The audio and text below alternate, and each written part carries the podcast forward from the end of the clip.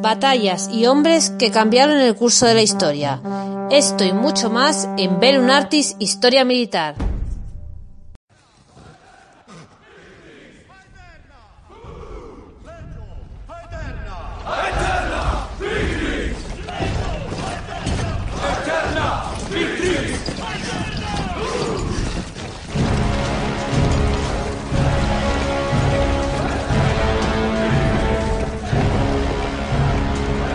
Uno de los centuriones que había estado luchando en muchas batallas bajo las órdenes de Antonio y que tenía su cuerpo cubierto de cicatrices, al ver pasar a Antonio le dijo, General, ¿por qué desprecias estas heridas y esta espada, y tu esperanza la depositas en estos viles?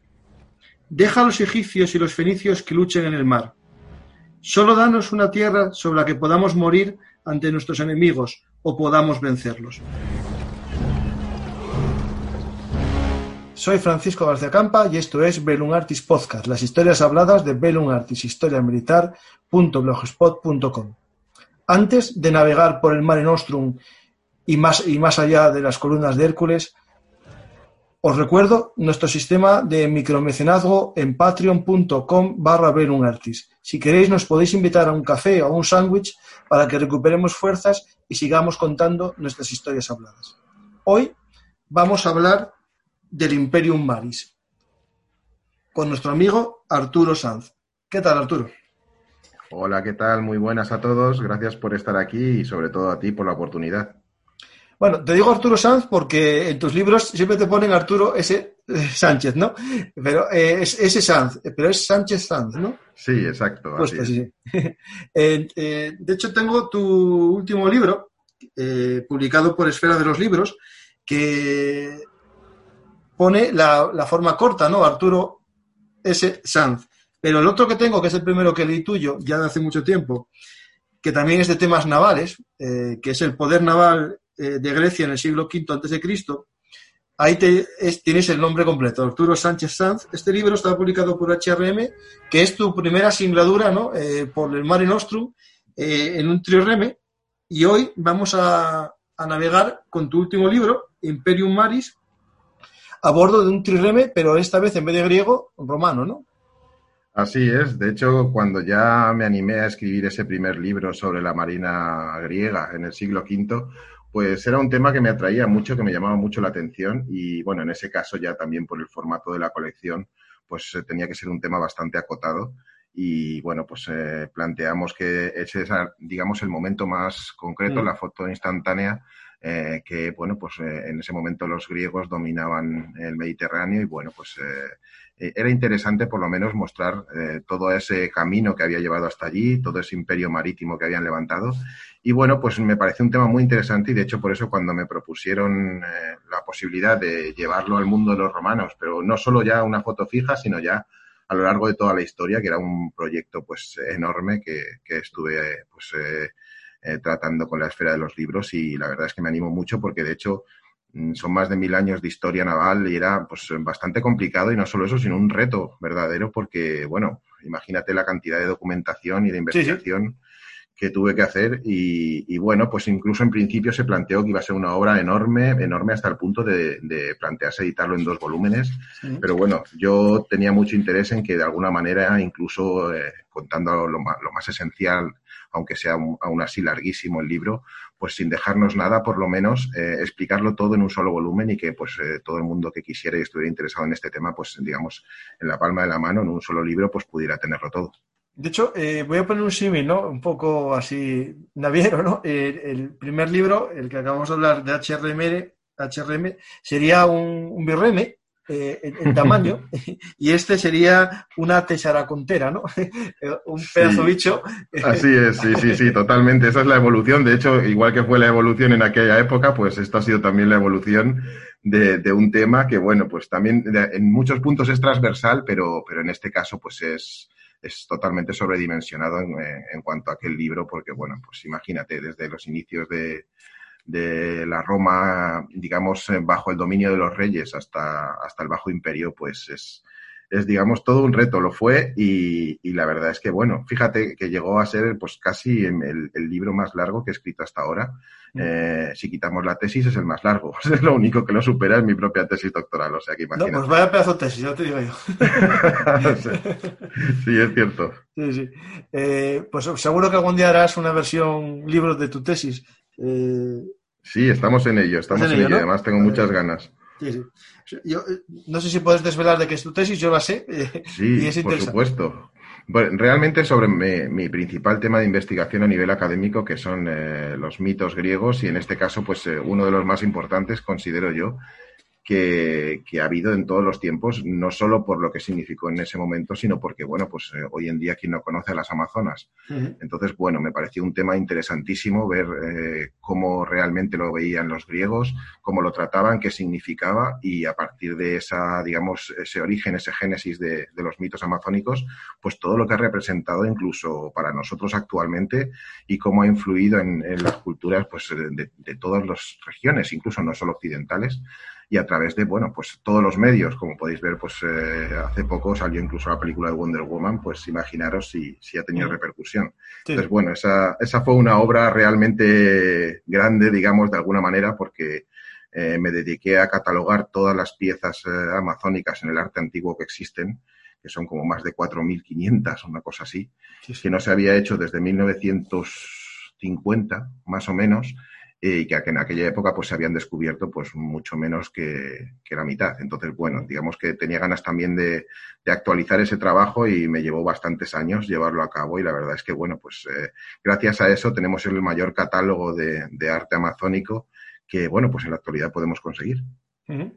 Yo, tema tienes, pero para la versión divulgativa no tienes que mostrar todas estas imágenes. Uf, sí, sí, no, no te preocupes. en este caso vas a tener que reducir en vez de ampliar.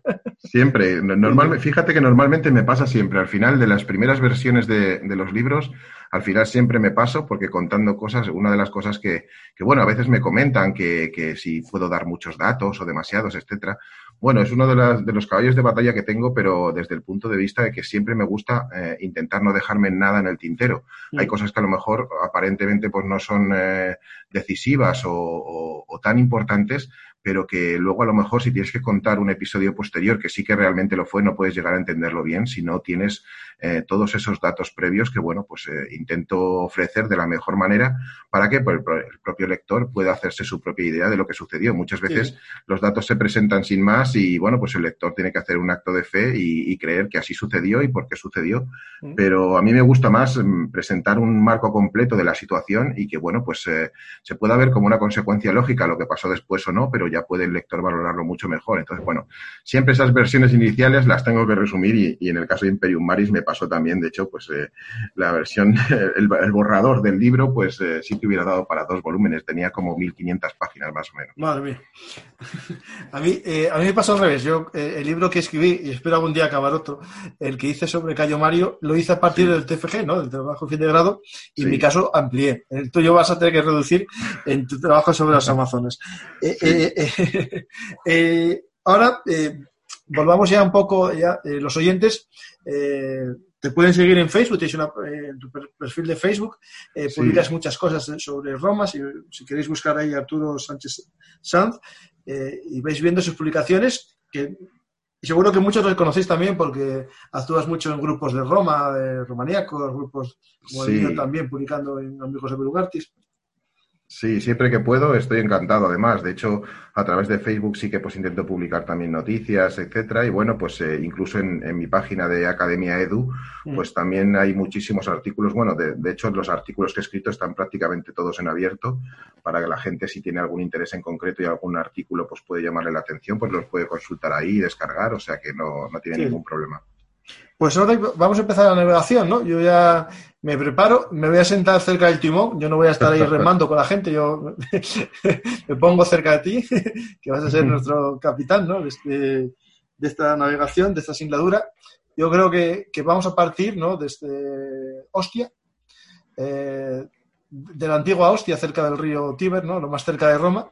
Y después vamos a ir viendo un poco eh, la evolución ¿no? de, de, esta clases, de las clases romanas, ¿no? de las flotas romanas, eh, a vista de pájaro. ¿no? Porque para profundizar tenemos tu libro, eh, Imperium Maris. Pues empezamos lo primero de todo. Eh, cuando hablamos de Roma, Arturo, que ya sabéis que me gusta mucho, a todo el mundo, Roma, pues infantería, ¿no? Es la fiel infantería, ¿no? Es como un poco España, los tercios, ¿no? Hace poco tuvimos un, un programa sobre sobre, ay, ¿cómo se llama? Sobre la Armada Española, ¿no? En el siglo XVI. Sí. Eh, que se me olvidó el nombre del colaborador, eh, para matarme. Me siento mucho por, se me olvidó.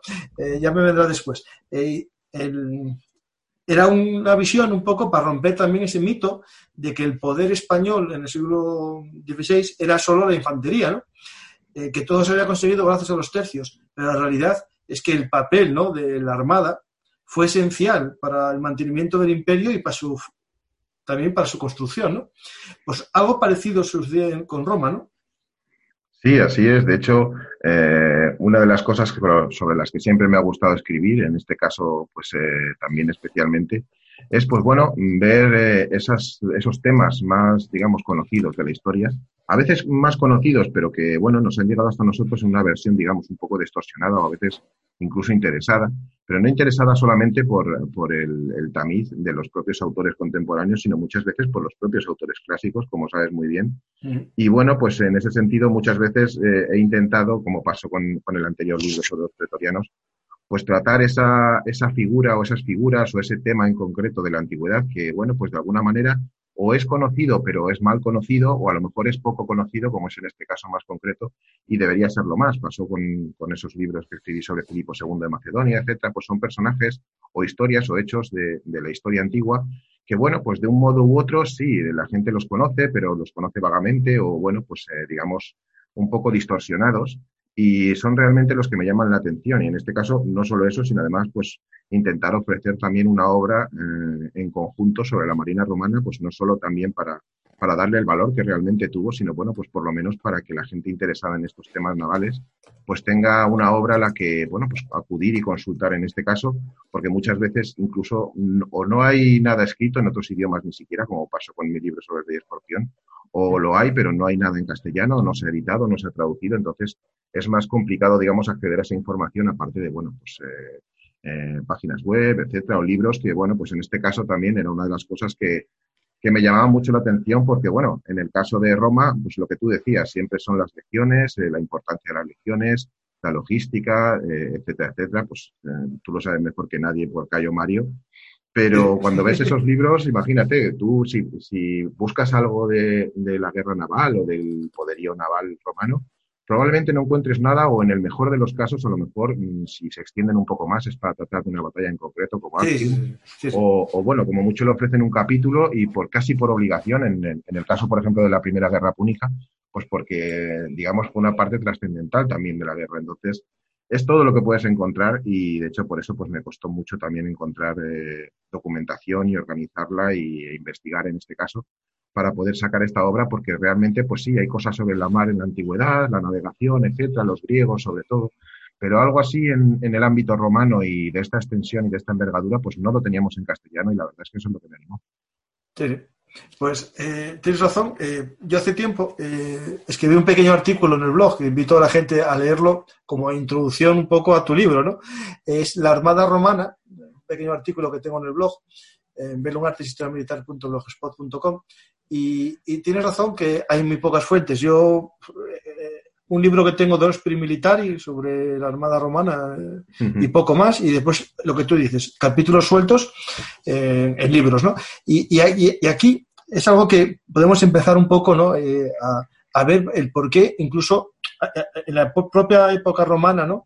Eh, la Marina estaba un poco de lado, ¿no? Es decir, eh, cuando hablé con Esteban Miracaballos, que era el, el, escritor que no me acordaba antes el nombre, habíamos hablado de que, por ejemplo, en el Imperio Español los capitanes de los barcos eran nobles o se ennoblecían, ¿no? Es decir, daban cierto prestigio a la marina, pero en Roma eh, no había ese prestigio de ser marinero, ¿no?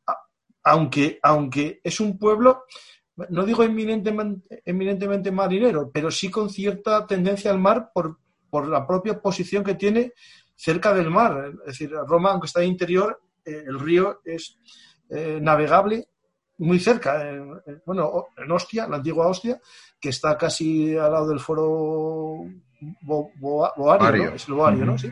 Está ahí y, es navegable, por lo tanto, eh, Roma sí era navegable y por lo tanto eran marineros. A su manera, ¿vale? Pero era un pueblo marinero, ¿no? Sí, así es. De hecho, eh, es uno de los problemas que tenemos porque, bueno, eh, aquí se mezcla un poco pues esa visión, digamos, un poco romántica de los romanos eh, apegados a la tierra, como terratenientes, eh, que solo pensaban en, obtener de alguna manera pues esa riqueza procedente de la tierra y que era lo que, pues como tú comentabas, lo que ennoblecía realmente y bueno, pues eh, visto de ese modo, pues la, marina, la armada, pues no, no era muy atrayente para, para los propios romanos. Pero bueno, eh, en parte esa visión que ya nos transmitían los clásicos, pues es la que han heredado muchos autores contemporáneos, yo diría que la mayoría, y precisamente pues por eso lo que hablábamos de que no hay mucho, mucho escrito sobre este tema. Y, la verdad es que es una pena, porque realmente, mm, como sucede muchas veces, incluso pues eh, siempre me remito a los libros anteriores, pero, pero pasa mucho. En el caso de los pretorianos, por ejemplo, pues muchos me preguntaban, sí, bueno, eh, los pretorianos eh, realmente, pues bueno, eran la guardia de élite, pero lo que hacían era asesinar emperadores, etcétera, y no ayudaban al emperador en nada, en los combates, etcétera. Pues realmente no era tan así. Si, como explicaba, pues al final del, del libro, realmente al final fueron muchos más los emperadores muertos a manos de las legiones que de los propios pretorianos. Y en el segundo caso, los pretorianos sí que pelearon en, en muchas batallas en el frente acompañando al, al, emperador. El problema está en que esos relatos sobre esas batallas nos han llegado a través de los clásicos que en muchos casos eran pro-republicanos Tenían esa visión idealizada de, la época republicana y deseaban volver a ella como fuera, sobre todo pues en muchos casos y con según qué emperadores, pues como, como sabéis muy bien, pues incluso aún más, viendo el despotismo que, podían llegar a, demostrar. Y entonces, pues bueno, no, interesaba presentar una imagen positiva de esos pretorianos porque precisamente eran quienes protegían a la principal figura de la que se querían deshacer. Entonces, pues bueno, pasa un poco igual en, en el caso de la Marina Romana y de la Armada, porque bueno, tener en cuenta que eh, realmente no fue tan así. Los romanos eh, no, no tenían miedo al mar, nunca lo tuvieron, de hecho llegaron a dominar todo el Mediterráneo y no solo el Mediterráneo, también pues las costas atlánticas de Europa, incluso el Mar del Norte, el Mar Negro, etcétera. No tenían ese miedo. Realmente el, el problema está en que los autores clásicos nos los han querido mostrar como oh, realmente pragmáticos en muchos casos y lo sabemos. Eh, de hecho, pues tú lo sabes muy bien. Los romanos todo lo que veían que podía ser útil para asimilarlo, exactamente, lo asimilaban, lo, lo mejoraban incluso si era posible y lo utilizaban en contra de sus propios enemigos que se lo habían enseñado desde ya la época de los samnitas, incluso antes. Entonces, bueno, pues en este caso los romanos, eh, en el momento en el que comenzó la expansión de la ciudad, pues no tenían demasiada necesidad de, dotarse de una flota eh, pues eh, a la altura, por ejemplo, de lo que pasaba en Cartago.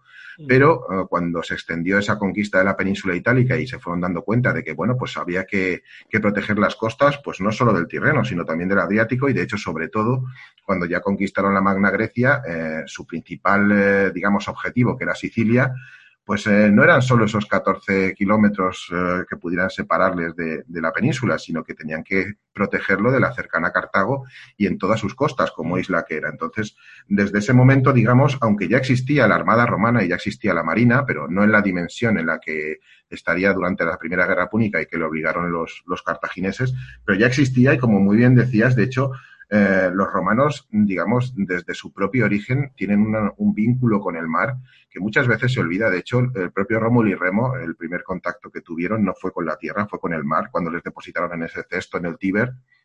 De hecho, ellos mismos, pues cuando, cuando fundaron la ciudad, no la fundaron en un lugar al azar, la fundaron precisamente, como, como comentabas, pues a orillas del Tíber, precisamente para poder aprovecharse de todos los beneficios que, podía ofrecerles el río. Y a una distancia, mm, digamos, prudencial en aquella época de la costa, lo suficientemente lejos como para estar, digamos, de alguna manera protegidos de los ataques eh, de los piratas que eran muy comunes en, en aquella época, sobre todo eh, fenicios, griegos, incluso los etruscos, pero también lo suficientemente cerca como para, como para aprovecharse de sus beneficios. Y de hecho, pues muy pronto eh, construyeron los Navalia de Roma, esos, esos puertos que al final, bueno, pues fueron varios para traer mercancías, etcétera.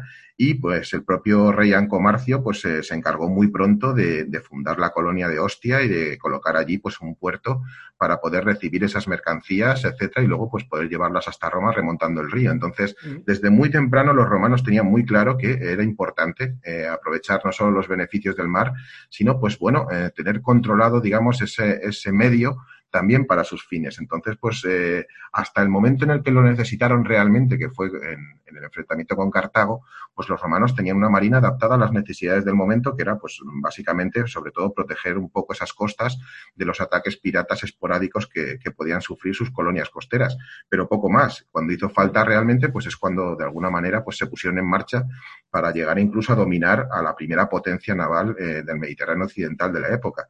Pero nunca, nunca, nunca le tuvieron miedo al mar de hecho, el primer capítulo de tu libro se titula Navegar es, ¿no? Es decir, navegar es necesario. Eh, y comienzas con una frase que me gusta y podemos ya empezar ahí, que es el amo del mar es el amo de todo, que es de Cicerón, ¿no?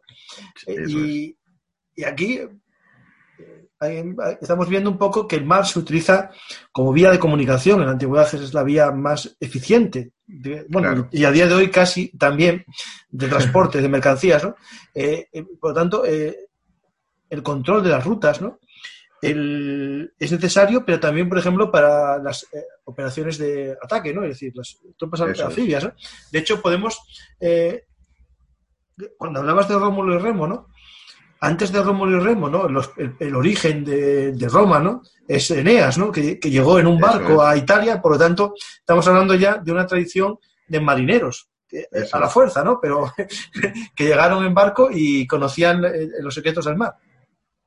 Así es, eh, eh, precisamente fue así. De hecho, es una tradición mucho más antigua de lo que nos podemos imaginar. En muchos libros, pues la gente parece que eh, encuentra que los romanos de repente, de, la nada, pasaron de la nada al todo en la primera guerra púnica, de no tener flota a tener una flota, pues imaginaros, en aquella época, incluso con, los desastres que hubo por, tormentas, etcétera, a lo mejor durante todo el conflicto Roma había llegado a construir miles de naves. Entonces, pasar de no tener nada a tener miles de naves o tener la capacidad de movilizar y construir esas miles de naves no se hace de la noche a la mañana, ni siquiera para los romanos. Ya estamos hablando de, de, alguien importante en ese sentido. Entonces, bueno, pues sí que existía esa tradición, existía en la medida en que los romanos la necesitaron hasta ese momento, y, pero ese vínculo estaba presente para todos y, siempre se intentó explotar lo mejor que pudieron. Entonces, pues bueno, me resultó muy interesante eh, pues intentar extender ese tema, intentar llegar un poco más lejos y ver, pues bueno, cómo fue esa evolución real. De hecho, eh, siempre cuando hablamos de, bueno, de la República Romana, ¿no? Siempre hablamos de los dobles magistraturas, ¿no? Que es algo que, para ir un poco uniendo, siempre se habla de los, eh, los cónsules, ¿no? Que eran siempre al mando de una legión, ¿no? Y se hablaba de que había dos legiones, una para cada cónsul, eh, o, un propretor, los pretores. Pero ya en Roma comienza a aparecer, ¿no? Una figura de los duoviri navales, ¿no? que es interesante ver su origen ya, no digo en los orígenes de Roma, pero sí al comienzo de la República, lo que da una muestra ¿no? de la importancia de la Marina o de la Armada eh, ya en esos momentos. ¿no? Claro, imaginaros, en, el momento en el que Roma empezó a expandirse hacia el sur por la península itálica, pues bueno, eh, se fue dando cuenta rápidamente que todas esas conquistas eh, quedaban de alguna manera expuestas. No solo podían eh, eh, recibir ataques por tierra, sino también por mar. Como muy bien comentabas antes, hasta hace no muchos años, pero bueno, hasta hace unos años, pues se veía el mar como una frontera, como un peligro, como, como bueno, pues como algo inaccesible en la antigüedad. Y realmente tampoco fue así. De hecho, incluso miles de años antes que los romanos, el mar ya era un medio de comunicación, el principal medio de comunicación eh, muchas veces. De hecho, pues eh, a pesar de, esos problemas que podían causar las tormentas, eh, las mareas, etcétera, pues el ser humano se lanzó al mar pues casi desde el primer momento y bueno, pues ahí tenemos, por ejemplo, los, la colonización de, de, por ejemplo, las Baleares y tal, que fue miles de años anterior y que, bueno, pues nos, deja claro que, que existía esa navegación, pues como un ejemplo muy cercano a la propia península itálica. Y los romanos, pues bueno, fue en ese momento cuando empezaron a darse cuenta de que había que proteger esas costas, que los enemigos pues podían, eh, digamos, asolar de alguna manera pues esos territorios costeros, esos soki navales que, que, serían más tarde y que también ayudarían tanto a Roma. Y bueno, pues en ese momento es cuando de alguna manera empezaron a surgir eh, esas inquietudes eh, a un nivel pues, superior y apareció esta magistratura de los duoviri navales, que bueno, eh, digamos, no era una, una, magistratura creada al efecto para una campaña concreta o para una acción concreta, sino que, bueno, pues tuvieron continuidad o por lo menos durante un tiempo mientras tenemos noticias de, ellos. Y bueno, pues eran, digamos, el, equivalente a los almirantes de la flota en este caso, como, como buena magistratura romana, pues también era colegiada. Entonces, pues bueno, hacían esas, esas labores, digamos, en, época de guerra y de paz. De hecho, en época de guerra podía ser el propio cónsul, eh, si lo decidía así, el, el, principal general de la Marina, y entonces se supeditaban a él, pero si el cónsul, pues, eh, digamos, tenía que hacerse cargo de otro tipo de operaciones en tierra, etcétera, pues eh, podían ser los duoviri navales los encargados de, bueno, pues dirigir esas flotas durante, pues, esa época tan temprana. El, el, problema que tiene, eh, digamos, desde el punto de vista así un poco muy superficial, es que las, la, las armadas o las marinas ¿no? precisan de una mayor organización o una mayor preparación y, no se pueden improvisar tan fácilmente como una leva de soldados. ¿no? Y por eso a lo mejor esa figura del Duoviri era esencial en tiempos de paz para mantener la flota. ¿no? Así es. Así es, de hecho, pues imaginaros, eh, solo para las dimensiones de lo que podía ser la Armada Romana en un momento concreto, ya pues por poner uno de esos primeros momentos en los que empezó a sobredimensionarse de alguna manera, pues estamos hablando de pues eh, 400, 500, 600 naves que, bueno, pues eh, muchos autores en parte eh, asignan o asocian a, los, a las aportaciones de los soki navales, de esos, de esos aliados romanos, pero que, bueno, pues en gran medida ellos también se encargaron de, construir, de, dotar y de, bueno, y de preparar. Entonces no era, pues ni siquiera era, ya era difícil, eh, como muy bien sabes, formar una legión, porque, bueno, muchas veces no, lo más importante, pues, eh, digamos, era la mano de obra eh, militar en ese sentido, porque, bueno, luego dotar a una legión de todo lo necesario no era tan complicado, entre comillas, y bueno, pues eh, incluso era más difícil a lo mejor las tareas logísticas o de suministros de esas legiones por tierra que la propia formación de una legión. Pero en el caso de la Marina es totalmente diferente. Hay que tener pues eh, puertos, almacenes, dársenas, astilleros y sobre todo tripulaciones y tripulaciones no cualquier tripulación, sino tripulaciones experimentadas porque estamos hablando de una época en la que bueno, pues principalmente el, el bueno, hasta que los romanos eh, digamos cambiaron de alguna manera las reglas del juego con el Corvus, pues eh, se regía por las normas que habían sido tradicionales de investir a la nave enemiga con el espolón y todas esas maniobras se tenían que hacer eh, a través de los remeros, no se usaban los mástiles que normalmente se dejaban en tierra para sí. que no estorbaran. Y bueno, pues eh, necesitabas unos remeros pues perfectamente coordinados, experimentados, que supieran hacer su trabajo a la perfección y sobre todo pues también eh, un piloto, un, un oficial, un capitán, etcétera, que bueno, pues supieran manejar esa nave. Entonces estamos hablando de a lo mejor 400, 300, 400 personas por nave y en flotas de 500, 600 naves, pues imaginaros, de hecho, lo que, lo que podía suponer. Hay, hay problemas eh, que surgieron en, en momentos determinados con tormentas que llevaron a pique pues 300, 400 de estas naves romanas y estamos hablando de a lo mejor 100.000 víctimas en una, en una sola, sí, sí, eh, no, digamos, en un solo momento concreto de la historia. Exacto. Y eso había que reponerlo mm, prácticamente de la noche a la mañana y eso no se puede hacer tan fácilmente, no so solo, digamos, de alguna manera ayudado por esos socios, sino que necesitas unas infraestructuras y sobre todo una enorme inversión que, que en este caso pues superaba yo creo que ampliamente el tema de las regiones. Una pregunta, Arturo, eh, que yo aquí no tengo claro, y bueno, y leí cosas y tal. Y, por ejemplo, en Grecia, eh, tengo bien claro que los remeros, ¿no? Eran ciudadanos libres, eh, que daban su servicio de armas al ejército, remando, ¿no? Pero en, en, Roma, en la época imperial, sí que me suena que había esclavos, remeros y tal. Pero en la época republicana, ¿eran hombres libres o no se sabe bien. Bueno. Eh, cuando hablas de que están preparados, claro, tampoco veo que cojan chusma como en la época de los tercios y, y se pongan a la chusma a remar, ¿me entiendes? No? Ahí Eso es. Yo creo que se mezcla un poco también, eh, bueno, esa tradición muy propia que, que tenemos de, de, pues, de aquella época de criminales, etcétera, que, que se utilizaban para, para estos fines. Pero bueno, y también esa imagen de los cetes en, en Atenas, que bueno, pues eh, ciertamente eh, su colaboración de alguna manera con la flota ateniense también fue uno de los, bueno, eh, uno de los muchos, porque fueron varios, pero, pero uno de los puntos importantes que llevó también y desembocó en el desarrollo de la propia democracia, cuando esos cetes empezaron a adquirir importancia eh, en esa expansión, en ese imperio marítimo ateniense y bueno, pues eh, dada su importancia también reclamaron un poco su, su posición en la sociedad. De hecho, nosotros, eh, pues, Arturo, antes de interrumpirte el hilo, te invito, si no lo escuchaste, es un podcast que tenemos sobre Atenas, el largo camino a la democracia y ah, contamos esto en profundidad para si los oyentes quieren escucharlo.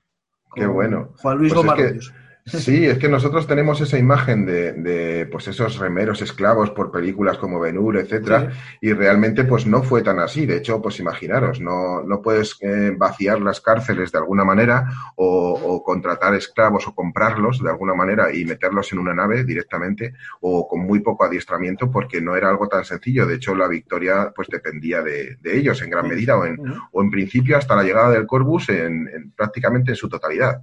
Entonces, realmente no es eh, esa visión que tenemos, o por lo menos no es así lo que sucedía en el, ámbito romano. Sí que podía haber esclavos, de hecho, eh, en, una mínima parte probablemente sí que lo fueran, pero normalmente, pues sobre todo eran ciudadanos, ciudadanos de la plebe, que pues eh, no tenían otro medio para subsistir en este caso, o bueno, pues entre los escasos medios que, tenían, como era también alistarse a la, a la legión, pues en este caso eh, decidieron transformarse en, remeros y, bueno, pues obtener un salario por ello y gracias a eso, pues eh, poco a poco ir ganando experiencia para poder mantener ese, ese puesto y en algún momento, pues bueno, pues ascender de alguna manera en, la escala social.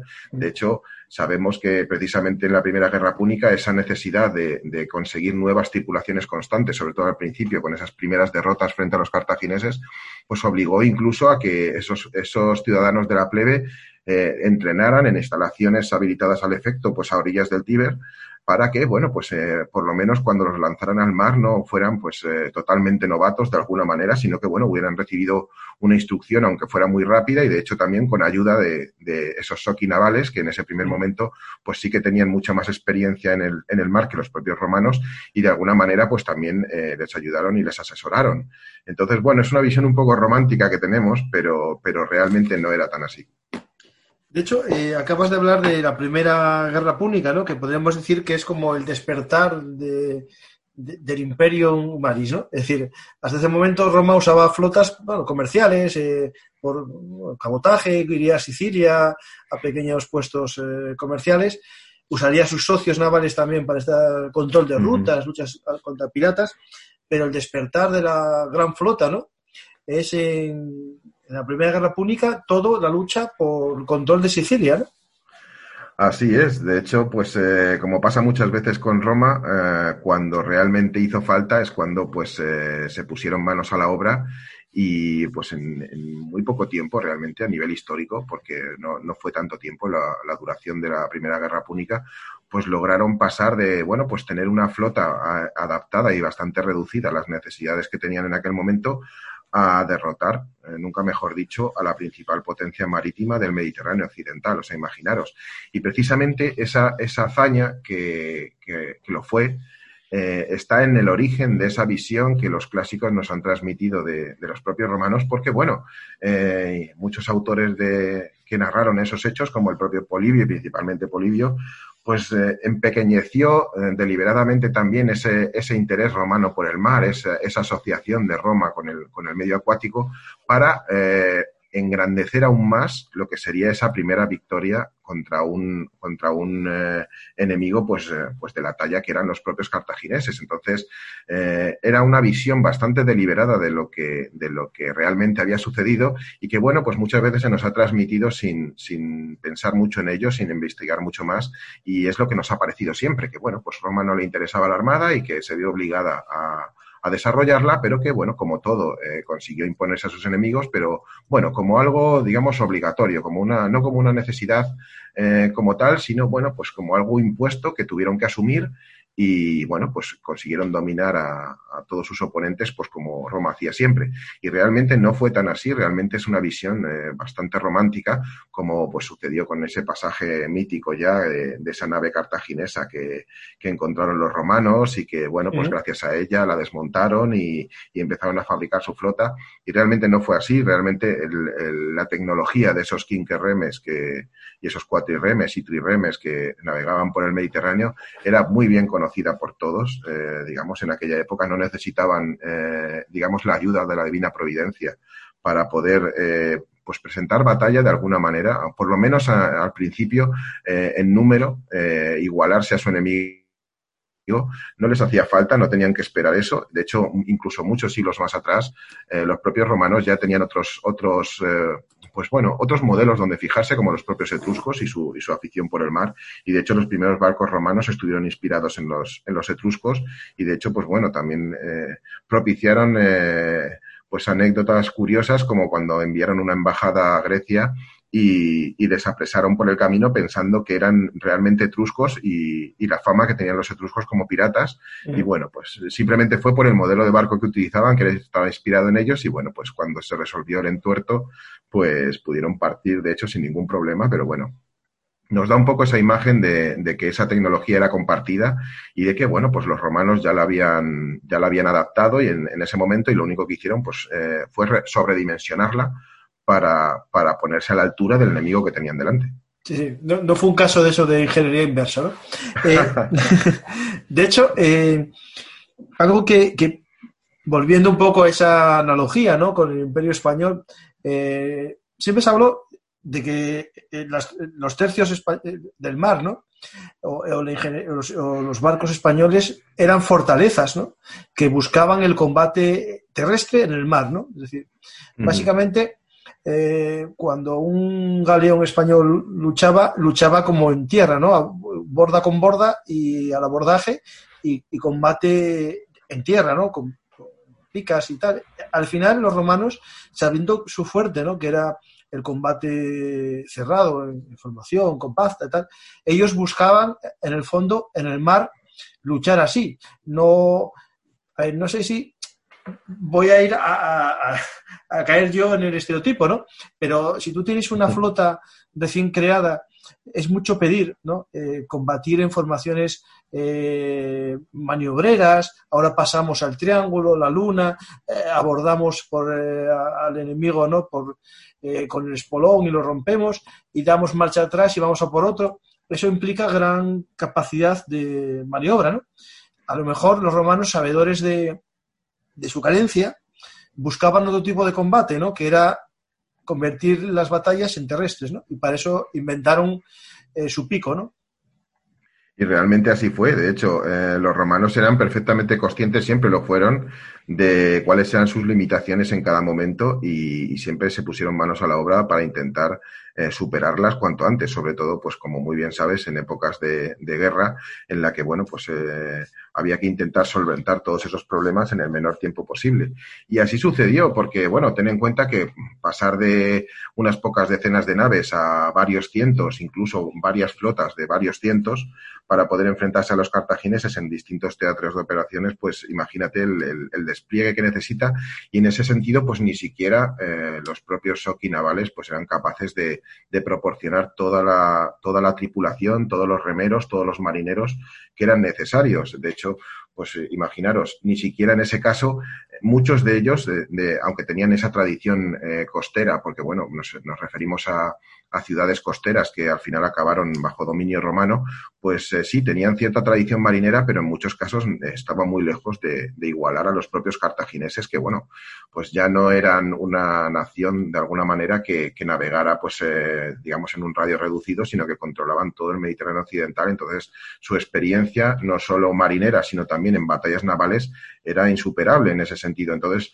los romanos se dieron cuenta de que ni siquiera con esa ayuda era posible imponerse a la experiencia, sobre todo todo, pues de esos remeros eh, cartagineses y de esos pilotos que pues dominaban perfectamente todas las tácticas navales de la época y que bueno, pues sí, ellos podían intentar eh, igualarles en número, pero muchas veces pues eh, era inútil porque eh, con esos espolones pues acababan con ellos. Entonces, como muy bien dices, lo que se les ocurrió en ese momento es intentar explotar lo que realmente dominaban frente a su enemigo, que era esa guerra en, tierra, esas legiones, esa fuerza de su infantería trasladarlo al mar. Y digamos que fueron los propios romanos los que cambiaron ese concepto de, guerra naval hasta ese momento en la época que siempre se había eh, pues, eh, eh, dirimido por esos espolones, por esas tácticas navales, gracias a los remeros que buscaban, pues de alguna manera, abrir vías de agua en el casco enemigo, pues por impacto, directamente por impacto, porque todas las maniobras del Jet Plus, el Periplus, el Kiklos, etcétera, aunque sea más defensiva, pero también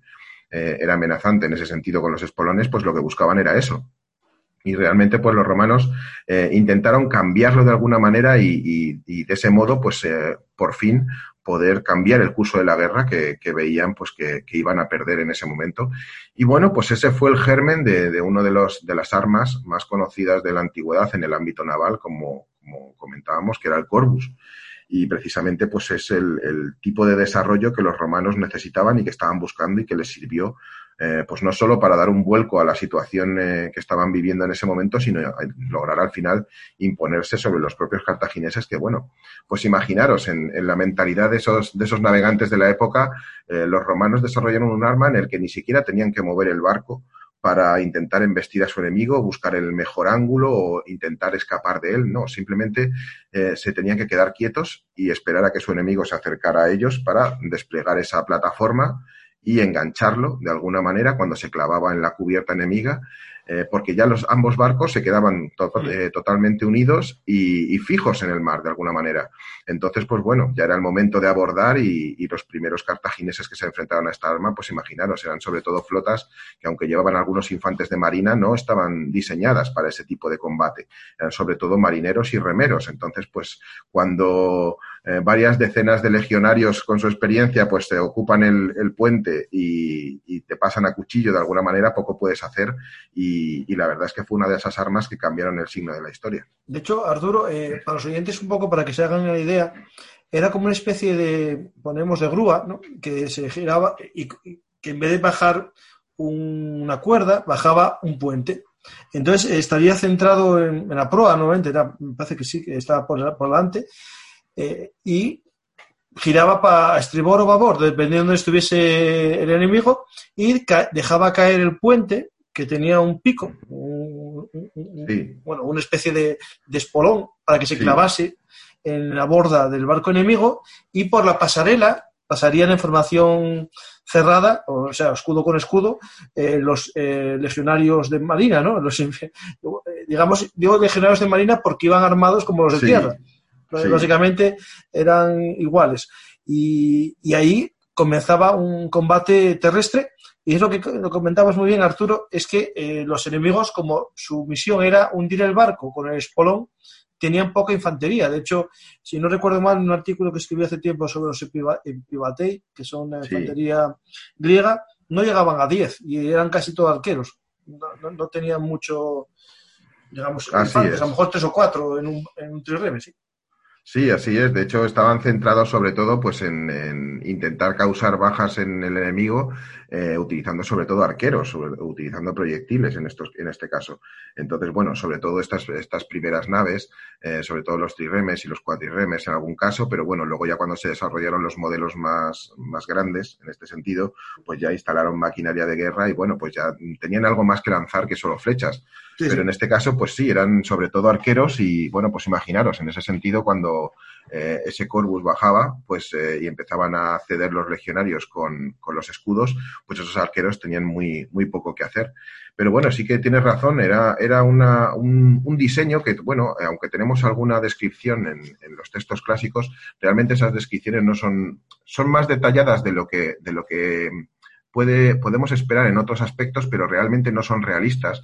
De alguna manera, eh, cuando los ingenieros han tratado de reproducir eh, este tipo de armas según eh, siguiendo esos modelos detallados, pues han visto que era inviable, era eh, a nivel de ingeniería era inviable y bueno, pues existe una, una gran polémica al respecto. Realmente, pues es como tú comentas, básicamente era una pasarela que se instalaba junto, a la, junto al palo mayor la proa y que, bueno, pues en principio cuando las naves viajaban estaba unida verticalmente al, al, al, palo pero eh, cuando se acercaba la nave enemiga, pues gracias a un pivote, suponemos que era una base pivotante eh, que le permitía girar los 360 grados, pues para, para, un poco orientarse hacia la zona en la que le viniera el, el, ataque enemigo, pues se soltaba de repente en el momento en el que el enemigo impactaba o antes de que, de que lograra impactar con tu propia nave. Entonces, pues bueno, era, era un mecanismo muy sencillo, pero a la vez, pues es, era complicado eh, digamos, instalarlo en las naves de la época sin que, bueno, pues eh, también afectara de algún modo la navegabilidad.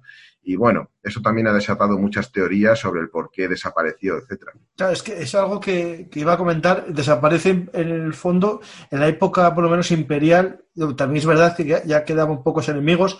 O incluso yo creo que en la época de Pompeyo, con la, la lucha contra los piratas, ya no existía el Corvus o era muy minoritario porque casi no había batallas navales contra un enemigo igual. Y entonces, al final, los romanos también puede ser, eh, Arturo, que como ya se aprendieron a navegar, es decir, ya tuvieron una, unos grandes marineros militares, a lo mejor ya no necesitaban este Corvus y utilizaban las mismas tácticas de toda la vida de, de abordaje y sobre todo lo que comentabas de cada vez más artillería. ¿no?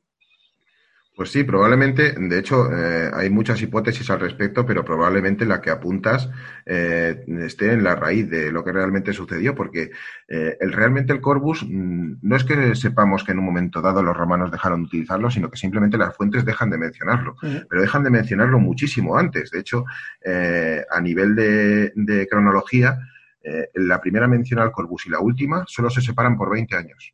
Imaginaros, en solo dos décadas eh, ya en época de, de Pompeyo, etcétera, ya llevaban siglos que, que, aparentemente ese, ese Corvus no se utilizaba y probablemente era por lo que tú comentabas, porque bueno, pues después de la derrota de los cartagineses, eh, bueno, realmente los romanos ya no tenían muchos enemigos eh, de esa talla a los que enfrentarse en el Mediterráneo y tampoco, pues bueno, necesitaban eh, imperiosamente disponer de esa arma que, bueno, pues eh, sí, podían transportarla y de hecho ahí está la polémica de, de pensar, bueno, eh, no tenías enemigos, pero bueno, si no causaba problema tampoco tenías por qué desmontarla.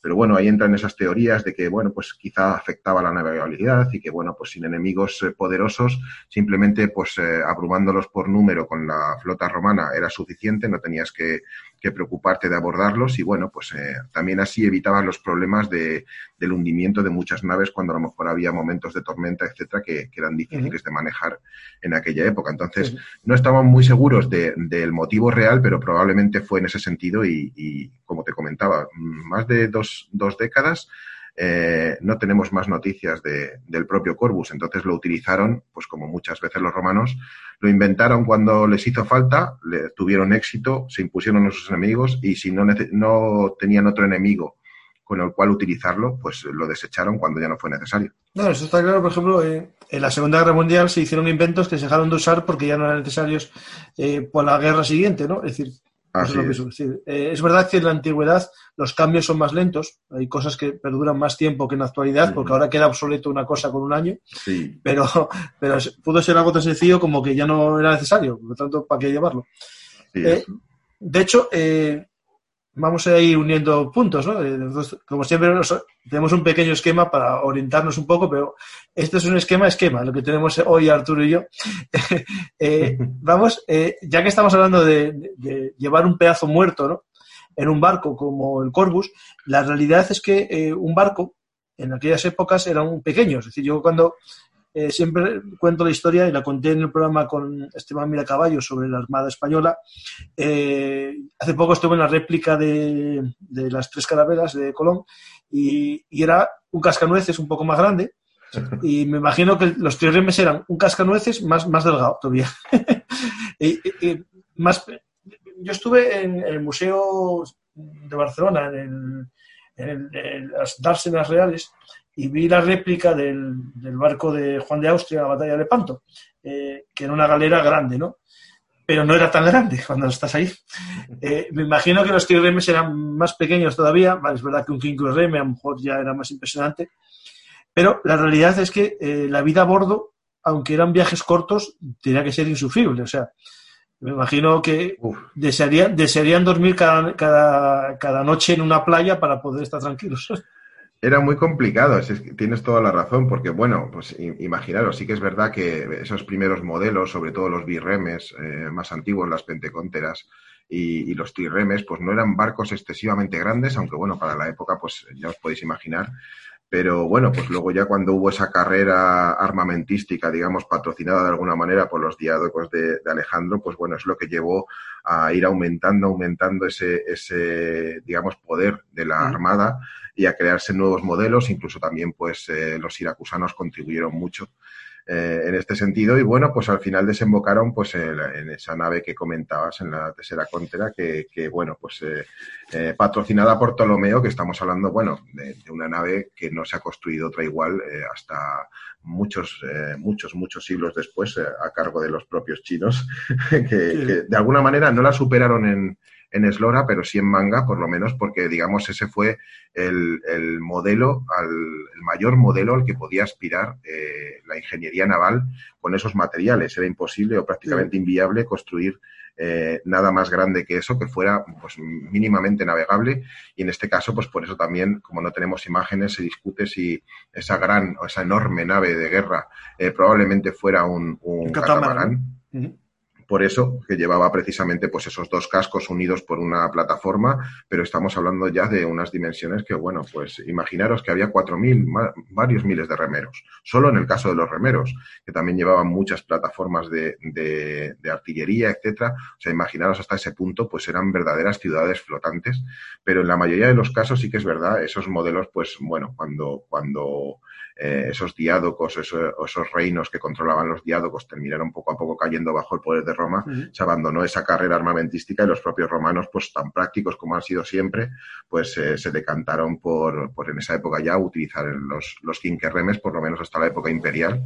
Y bueno, pues lo usaron como modelo básico y era el que, el que poblaba sus flotas del de alguna manera, pero sí que es verdad que incluso en ese caso, aunque era superior al, al, trireme, la vida en el mar pues era muy complicada y de hecho, sobre todo en las naves de guerra, porque muchas veces nos olvidamos, los, las naves mercantes en, este, en esta época incluso eran mucho más grandes precisamente porque eran naves mercantes y lo que necesitaban era espacio en la bodega sí. para transportar mercancías, pero gracias a eso también eran mucho más navegables eh, y resistían mucho mejor las condiciones de, del mar y las tormentas, etcétera, que las propias naves de guerra, que en este sentido, pues eh, digamos que eran como cascarones eh, al viento, de alguna manera. Entonces, estaban totalmente optimizadas para la guerra y, de hecho, había muy poco espacio, por, por no decir casi inexistente, para nada que no fueran los propios soldados y remeros, salvo unas pocas provisiones y algunos remos extra, etcétera, por si, bueno, pues durante la batalla el enemigo conseguía partirlos y, poder reponerlos, pero llevaban muy poco extra. De hecho, como comentábamos, pues dejaban los, los mástiles, las velas, etcétera, todo lo que no fuera estrictamente necesario en tierra, porque pues se movían única y exclusivamente a fuerza de remo. Entonces, pues bueno, esos remeros pues eh, tenían muy poca comida, eh, algo de, agua o vino en algunos casos para poder abastecerlos porque eran la principal fuerza motriz, pero no se podía vivir dentro de, de esa nave como, como, podía pasar a lo mejor en los mercantes o, bueno, pues como en épocas muy posteriores porque no había prácticamente espacio, el espacio era mínimo para moverte, imaginaros, para, para descansar. Entonces, siempre esas esas flotas enormes de naves antiguas pues eh, se enfrentaban normalmente muy cerca de la costa, también para propiciar que esos propios eh, remeros y tripulantes e infantes de marina, si eran alcanzados por el enemigo, pudieran de alguna manera intentar sobrevivir si no les recogía una nave aliada, pues llegando a la costa, aunque no solía ser habitual, y precisamente pues para cuando acabara la batalla dirigirse todos hacia un puerto seguro o hacia una playa si no lo había y poder descansar allí y proveerse de todo lo necesario. De, hecho, eh, lo que estamos comentando todo sobre la vida en el mar, en tu libro dedicas un, un, capítulo bastante interesante a lo que es los hombres del mar, ¿no? Y ahí hablas un poco de la organización de las flotas y tampoco es el momento de, de este programa que estamos navegando así a, a digamos, eh, de costa, ¿no? Estamos eh, haciendo, eso sería para profundizar, ¿no? Una navegación no de cabotaje, sino para profundizarnos en, la alta, en alta mar, que te invito otro día a hablar en concreto, a lo mejor, de, la, de una clasis, ¿no? De la clasis romana, de una flota. y ver cómo era la tripulación de un barco, cómo era, el alistamiento, el reclutamiento de los soldados, porque también había legionarios marinos, ¿no? Eh, en la época imperial. Y eso te lo dejo, ya te lo dejo tirado, Arturo, para el siguiente. Por tanto, eh, los hombres del mar hablaremos en, otro programa si quieres. Y ya que eh, vamos haciendo así unas pequeñas pinceladas, ¿no? Hablamos de la Primera Guerra Púnica, ¿no? Que es el momento, digamos, de, de explosión de la Marina, pero hay un momento que, que en Roma, al final de la República, ¿no? Si Julio César fue el gran conquistador, ¿no? El gran militar terrestre, ¿no? Con la conquista de las Galias. Bueno, en Julio César, el, famoso sobrino de Cayo Mario, ¿eh? Pues que nadie se olvide. que si es alguien es por, Cayo Mario. si no, no hubiese llegado a ser cónsul, ¿eh? ya digo yo. Eh, entonces, aquí tenemos a Pompeyo, ¿no? Que fue dictador marino, ¿no? Fue, eh, le dieron poderes plenipotenciarios para la guerra en el mar, ¿no? Y que fue uno de los primeros momentos, ¿no? De, esa ruptura de, digamos, de la división de las magistraturas y se le concedió a Pompeyo de una forma, es verdad que antes estuvo Sila, ¿no? como dictador, pero en este caso el mandato que le dieron a Pompeyo como dominador de los mares, ¿no? Es un momento importantísimo para la Marina, ¿no? Sí, es. De hecho, uno de los momentos, yo diría, trascendentales de, la Armada Romana y, bueno, pues no solo por, la, por lo que significaba la figura de, Pompeyo el Grande, pues imaginaros ya todo lo que consiguió en tierra, pero es que también eh, lo consiguió en el mar. Y, de hecho, eh, marcó un punto de inflexión porque sus campañas eh, contra los piratas fueron muy importantes, pero de hecho eh, incluso trascienden el, propio éxito que tuvo Pompeyo, porque sentó las bases de lo que luego sería eh, la Armada eh, Imperial y que Augusto pues aprovecharía esas bases asentadas por, por Pompeyo para poder crear, digamos, un, un, dominio total del Mediterráneo y de, bueno, y de, y de las costas atlánticas del Imperio, etcétera, incluso, pues bueno, del Mar Negro pero eh, aprovechando, digamos, esa, ese carácter también visionario que, tuvo Pompeyo en el mar y que, bueno, pues eh, quien no conoce su figura y, quien no la encuadra perfectamente, pues en ese momento de, las guerras civiles y precisamente, pues bueno, eh, en contra de alguien como era Julio César y, bueno, pues imaginaros, Pompeyo era una figura extraordinaria a todos los niveles, no solo militar, sino también logístico, etcétera, político y sabía perfectamente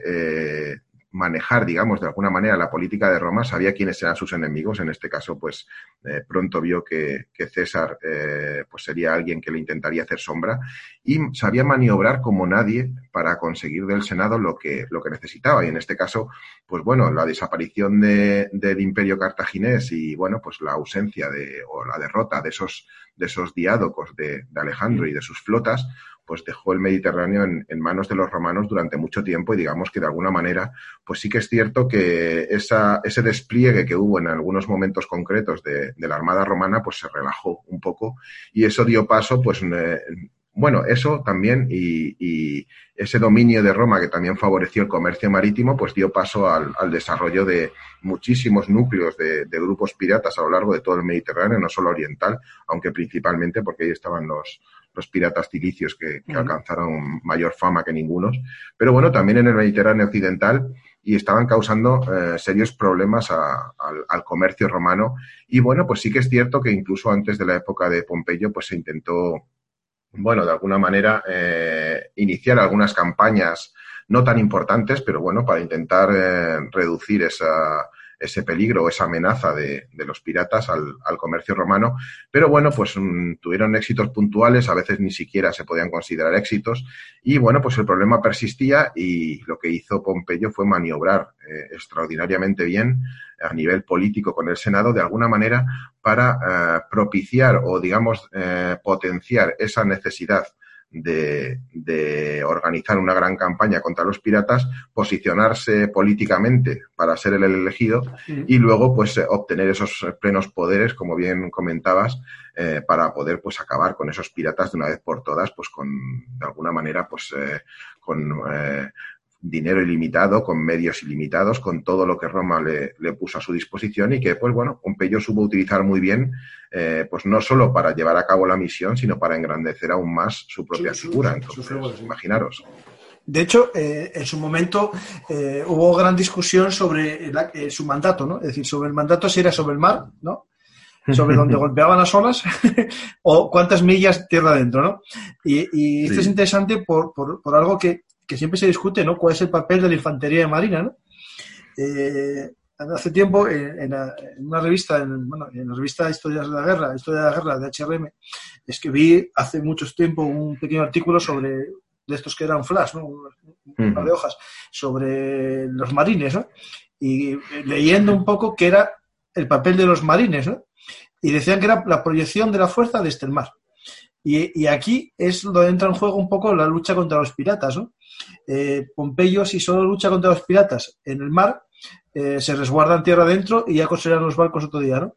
Por lo tanto, su capacidad de entrar a tierra adentro en, busca del enemigo le llevó a una gran discusión y claro, era demasiado poder lo que les estaba concediendo dándole tierra adentro, ¿no?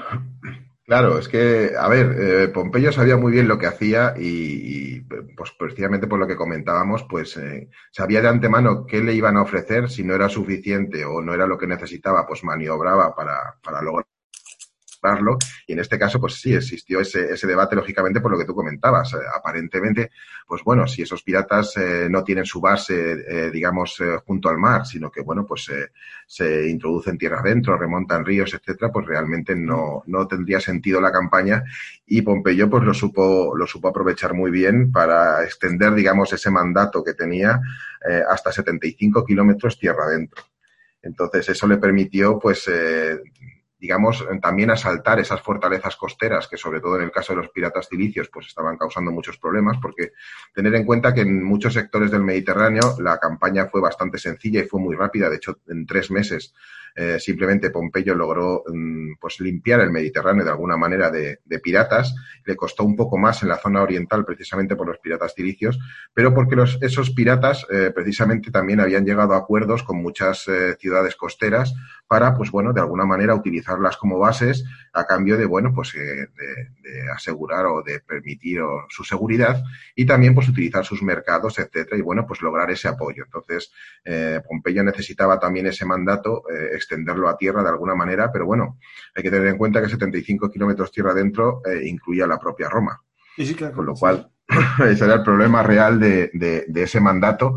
Pero bueno, pues eh, al final Pompeyo sabía muy bien lo que, lo que tenía que hacer y de hecho mm, para llevar a cabo esa campaña en solo tres meses con el, nivel logístico eh, sin precedentes que tuvo que organizar y lo organizó en muy poco tiempo, pues está claro que ya eh, tenía mucho preparado antes de recibir ese nombramiento y ya pues había extendido sus redes clientelares para eh, obtener información sobre los piratas, sobre dónde se ocultaban, sobre qué fuerzas tenían, qué barcos utilizaban y, gracias a eso logró organizar muy rápido toda la campaña, dividiendo pues precisamente el Mediterráneo en, en 13 sectores a los que encargó pues a, distintos almirantes y digamos que él con, con la mayor fuerza porque eh, esos, esos sectores no recibieron digamos una flota romana enorme para controlarlos. Eh, estamos hablando de entre 10 y 20 barcos, como mucho, fueron suficientes en muchos casos, pero bueno, Pompeyo se reservó el mando de la flota principal, que incluía 60 naves, para, digamos, pues acudir a esos sectores donde fuera más necesario.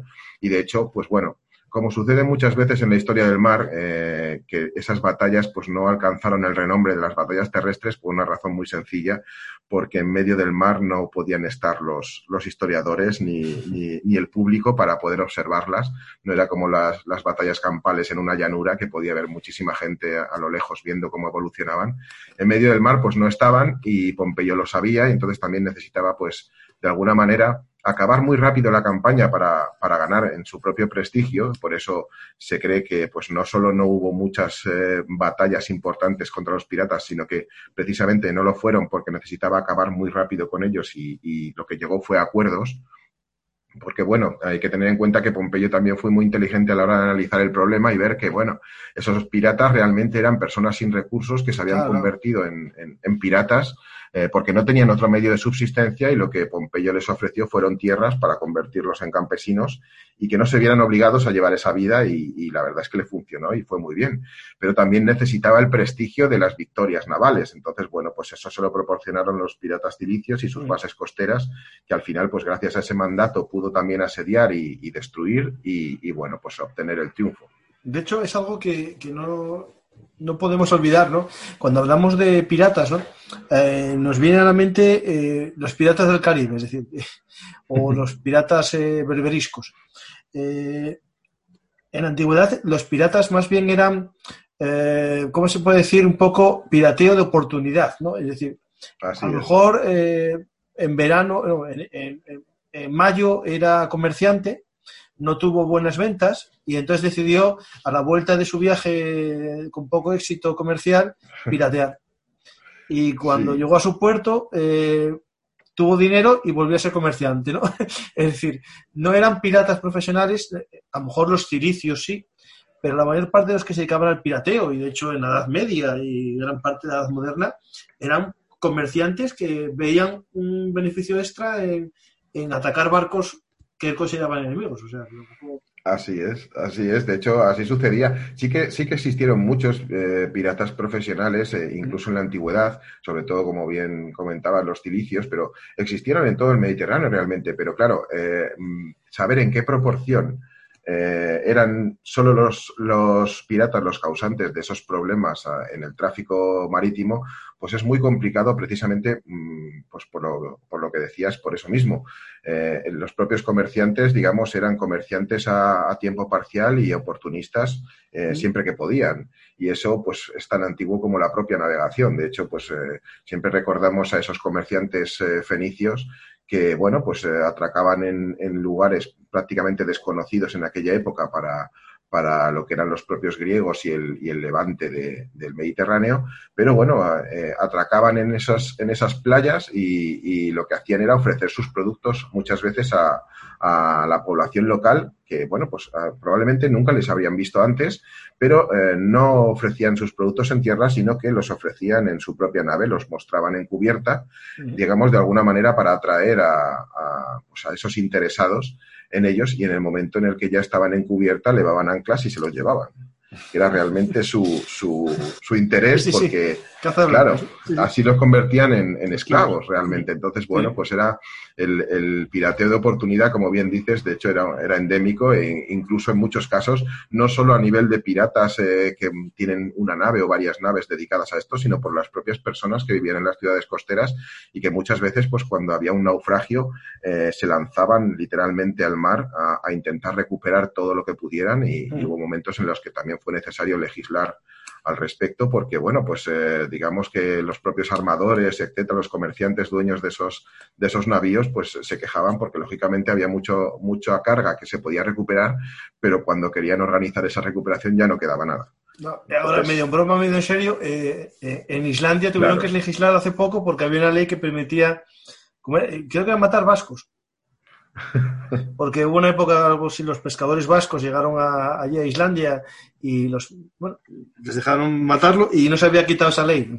Creo que fue en Islandia, ¿eh? sí, o Groenlandia, o sea, era, un, era una de esas dos eh, islas del norte porque claro, quedan cosas por ahí perdidas, tradiciones, ¿no? Había una antigua tradición que si en un naufragio morían todos, eh, eh, los restos del naufragio eran para la gente que, lo encontrase en la playa, ¿no? Entonces mataban a los marineros que, llegaban vivos a la playa. Eso es, pasaba muchas veces y ya en la antigüedad, o sea que imagínate, esto era un mal que, bueno, pues eh, era endémico ya y llevaba siéndolo mucho tiempo y de alguna manera, pues bueno, nunca, nunca se, se resolvió del todo, de hecho ni siquiera Pompeyo logró resolverlo totalmente, pero bueno, sí lo hizo lo suficiente como para que en los próximos dos siglos, pues no fuera una amenaza como lo había sido hasta ese momento, eh, pues gracias a esas acciones, pero, pero siempre existieron y existieron después y era un modo de vida pues, eh, pues muy, muy, muy popular en la época. De hecho, eh, Arturo, eran tan resistentes que seguro que te acuerdas que los piratas que salían en Asterix Obelix siempre volvían al siguiente, siguiente eh, sin barco, pero volvían siempre con otro barco o lo que sea, ¿no? siempre, siempre. No, no, acababan con ellos. Tenemos esa imagen icónica y, así era realmente. Siempre estaban por ahí, en cuanto que los galos se echaban al mar, siempre aparecían los piratas, pues imaginaros cómo estaban las aguas. Sí, sí, sí. Yo sé, el, primer contacto con la piratería en la antigüedad fue esa. Seguro que la tuya también. Sí, sí, para eh, muchos, yo creo que para la mayoría. Sí, Yo los estoy viendo, ¿eh? hundiéndose el barco.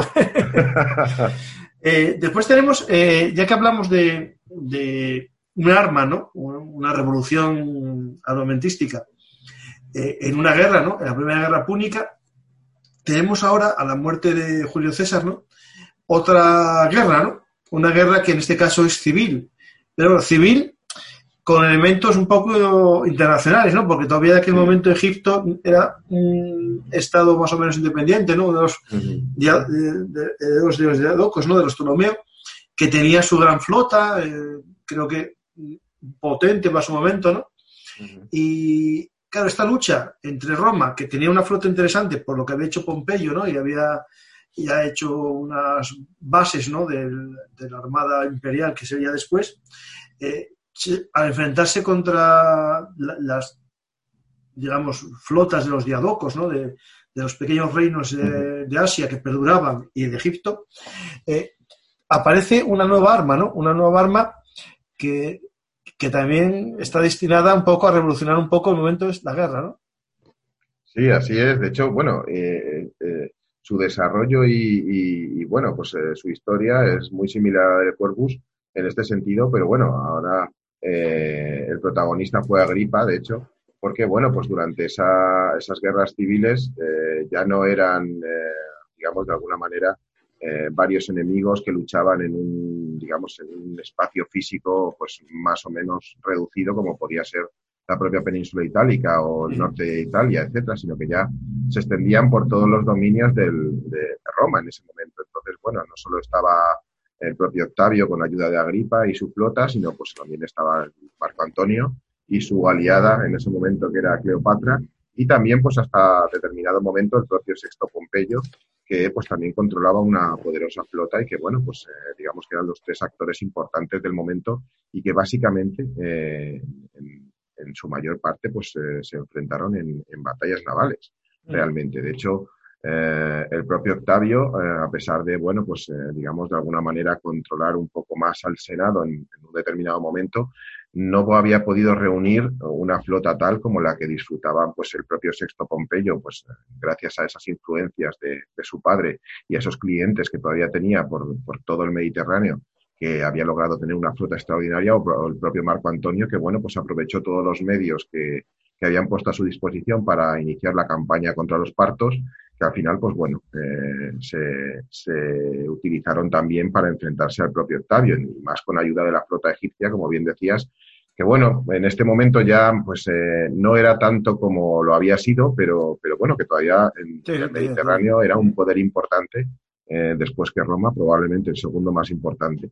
Y que bueno, pues en este caso también estaba de parte de, Marco Antonio. Entonces, bueno, pues eh, cuando Octavio consiguió deshacerse de, Sexto y aprovechar gran parte de su flota pues para poder medirse a Marco Antonio, pues aún así, digamos que de alguna manera las fuerzas estaban un poco equiparadas y lo que hizo Agripa, pues fue un poco buscar la manera también de, imponerse y en este caso, pues bueno, eh, probablemente en las naves eh, embarcadas de, Octavio y de Agripa, pues había más eh, soldados legionarios que en las propias de, Marco Antonio y lo que intentó pues inventar algo parecido al, al, Corvus porque la finalidad era la misma que el Arpax, que realmente el Arpax es un, un arpón que se lanzaba desde, desde una plataforma en la cubierta y que, bueno, pues al impactar en el casco de la nave enemiga quedaba fijo y simplemente, pues bueno, tenían que tirar de ella para, para acercarla y poder abordarla. Realmente el principio era el mismo y, gracias a eso, pues bueno, teniendo en cuenta que muchas de las naves de Marco Antonio pues eran eh, naves que había requisado de aliados en, Oriente Próximo o en el propio Egipto, que tampoco, pues digamos, en el cuerpo a cuerpo eran rivales de los propios legionarios, pues fue uno de los, de los éxitos que tuvo eh, para poder imponerse al final Octavio sobre Marco Antonio. Y bueno, pues eh, ¿quién, conoce, quién no conoce el, final de lo que sucedió en Actium con esa fuga de, de mm. Cleopatra y, Marco Antonio, pues que bueno, pues propició también pues el invento de esta nueva arma que bueno, pues después de este momento también dejó de utilizarse, igual que el Corpus. De hecho, Agripa, eh, Arturo se merece un libro. ¿eh? Sí, no lo dudes. porque, porque es eh, para mí es el general. O sea, Octavio es el político y Agripa era el general. ¿no? Así es. Eh, sin Agripa, Octavio no creo que estuviese mucho tiempo, hubiese llegado a ser quien fue, seguro. es posible, es, muy posible. La verdad que sí, merecería también un monográfico porque, porque bueno, yo creo que es el gran general eh, de los últimos momentos de la República. Sí, sí. bien joven era.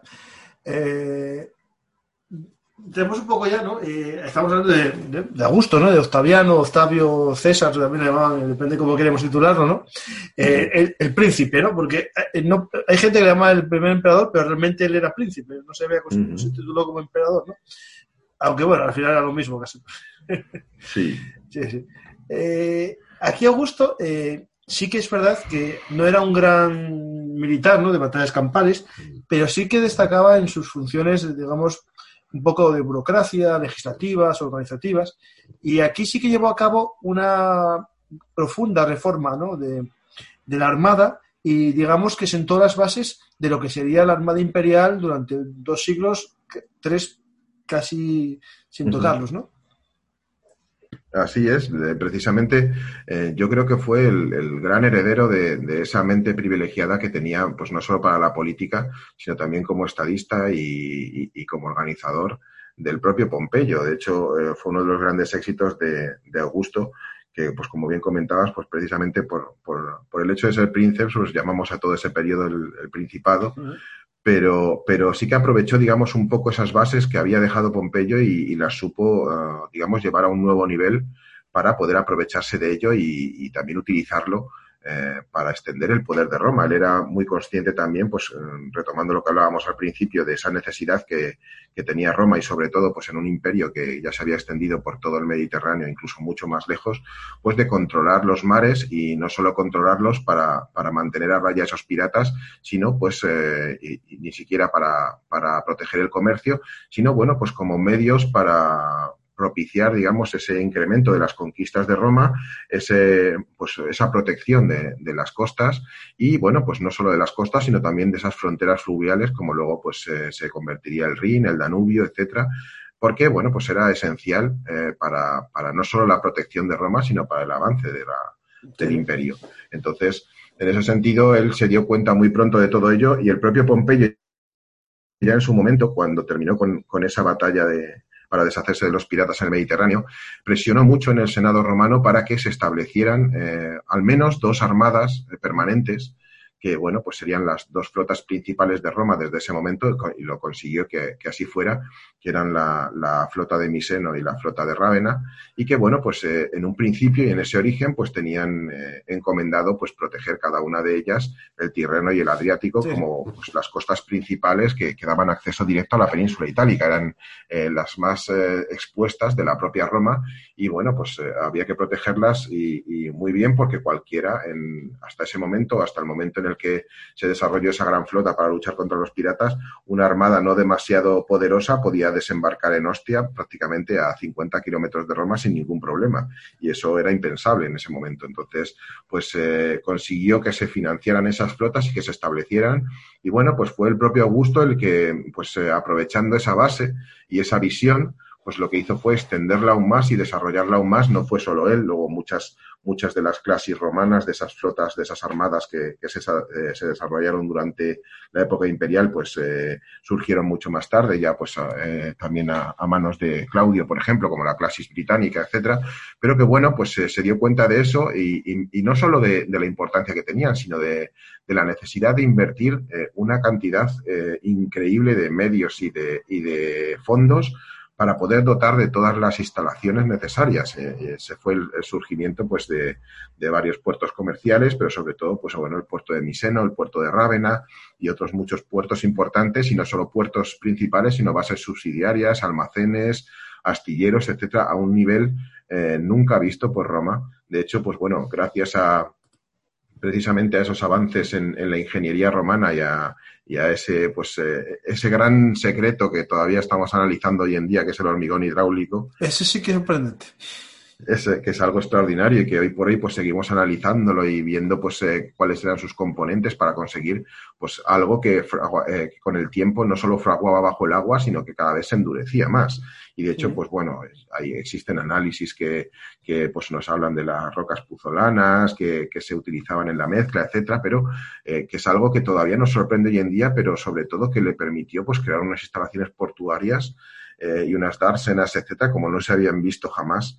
Y, no solo eso, sino también infraestructuras costeras como faros, canales, etcétera, que, bueno, pues eh, ya conocemos todos los logros de la ingeniería romana, pero en este de hecho, caso, eh, Arturo, tenemos un faro, tenemos un faro en pie en España. Cierto, cierto. Ahí está la Torre de Hércules. y que, que, además, mm, yo creo que, yo creo que es, una única que aún sigue en funcionamiento, de hecho. sí, sí, sí, sí, sí de aquella época. O sea que imaginaros eh, el, el, nivel que llegó eh, pues aquellas construcciones y lo importantes que fueron eh, para llegar hasta nuestra época y bueno, pues eh, sobre todo lo que necesitó invertir en, conseguir todo aquello. Entonces, pues bueno, era consciente de su importancia y apostó por ello y de hecho, pues gracias a eso y a, ese establecimiento de esas flotas permanentes, no solo en Miseno y en Rávena, sino bueno, pues como más tarde sería en el Mar del Norte, pues la clasis británica o en, o en el Danubio, en el Rin, pues la clasis germánica, la clasis moésica, incluso luego en el Mar Negro, pues también las clases panónica, etcétera. Mm. Exacto, pues eh, y la clasis alexandrina, pues eh, todas esas flotas que luego también fueron surgiendo, digamos, un poco a la, sombra de, esa idea o de ese plan que, desarrolló el propio Augusto, pues sentaron las bases del dominio romano del Mediterráneo, como bien decías, durante siglos y bueno, pues eh, solo cuando se empezó a descuidar un poco pues aquella, esta faceta específica en, en el ámbito romano, no solo, pero, pero también pues es cuando ya se inició un poco también esa decadencia de, del imperio. de hecho, cuando estamos hablando del esplendor de un imperio, eh, las obras públicas, ¿no? Eh, eh pasa ahora, ¿no? Los países que mejores infraestructuras tienen son los que mejor organización tienen y normalmente mejor nivel económico, ¿no? Normalmente, puede haber algún caso de algún país que, que haga una autopista y no hay coches, ¿no? Y después la gente barre con las, carreteras, ¿no? Que son, está viendo realmente un país ahora mismo, ¿no? Eh, pero realmente las infraestructuras siempre van unidas a un nivel económico, ¿no? Eh, por ejemplo, cuando estás hablando de Miseno, eh, yo tengo, en el artículo que tengo sobre la Armada Romana, hay una, un plano, ¿no? Una especie de cómo sería el, el, puerto de Miseno y es que es sorprendente. Tiene como un golfo natural y después hicieron como eh, dos pequeñas eh, cavidades, ¿no? dos pequeños eh, fondeaderos que se entra por un dique y hay una especie de canal para entrar y ahí como que queda en resguardo la flota, ¿no? Es decir, ese, espigón está hecho con ese hormigón que tú dices, pero ya hablando un poco de, grandes obras, ¿no? A mí me viene a la mente uno que tuve el, el placer de ver en avión, ¿no? Bueno, el placer, eh, bueno, es una anécdota de mi vida, lo cuento a los oyentes, tampoco pasa nada.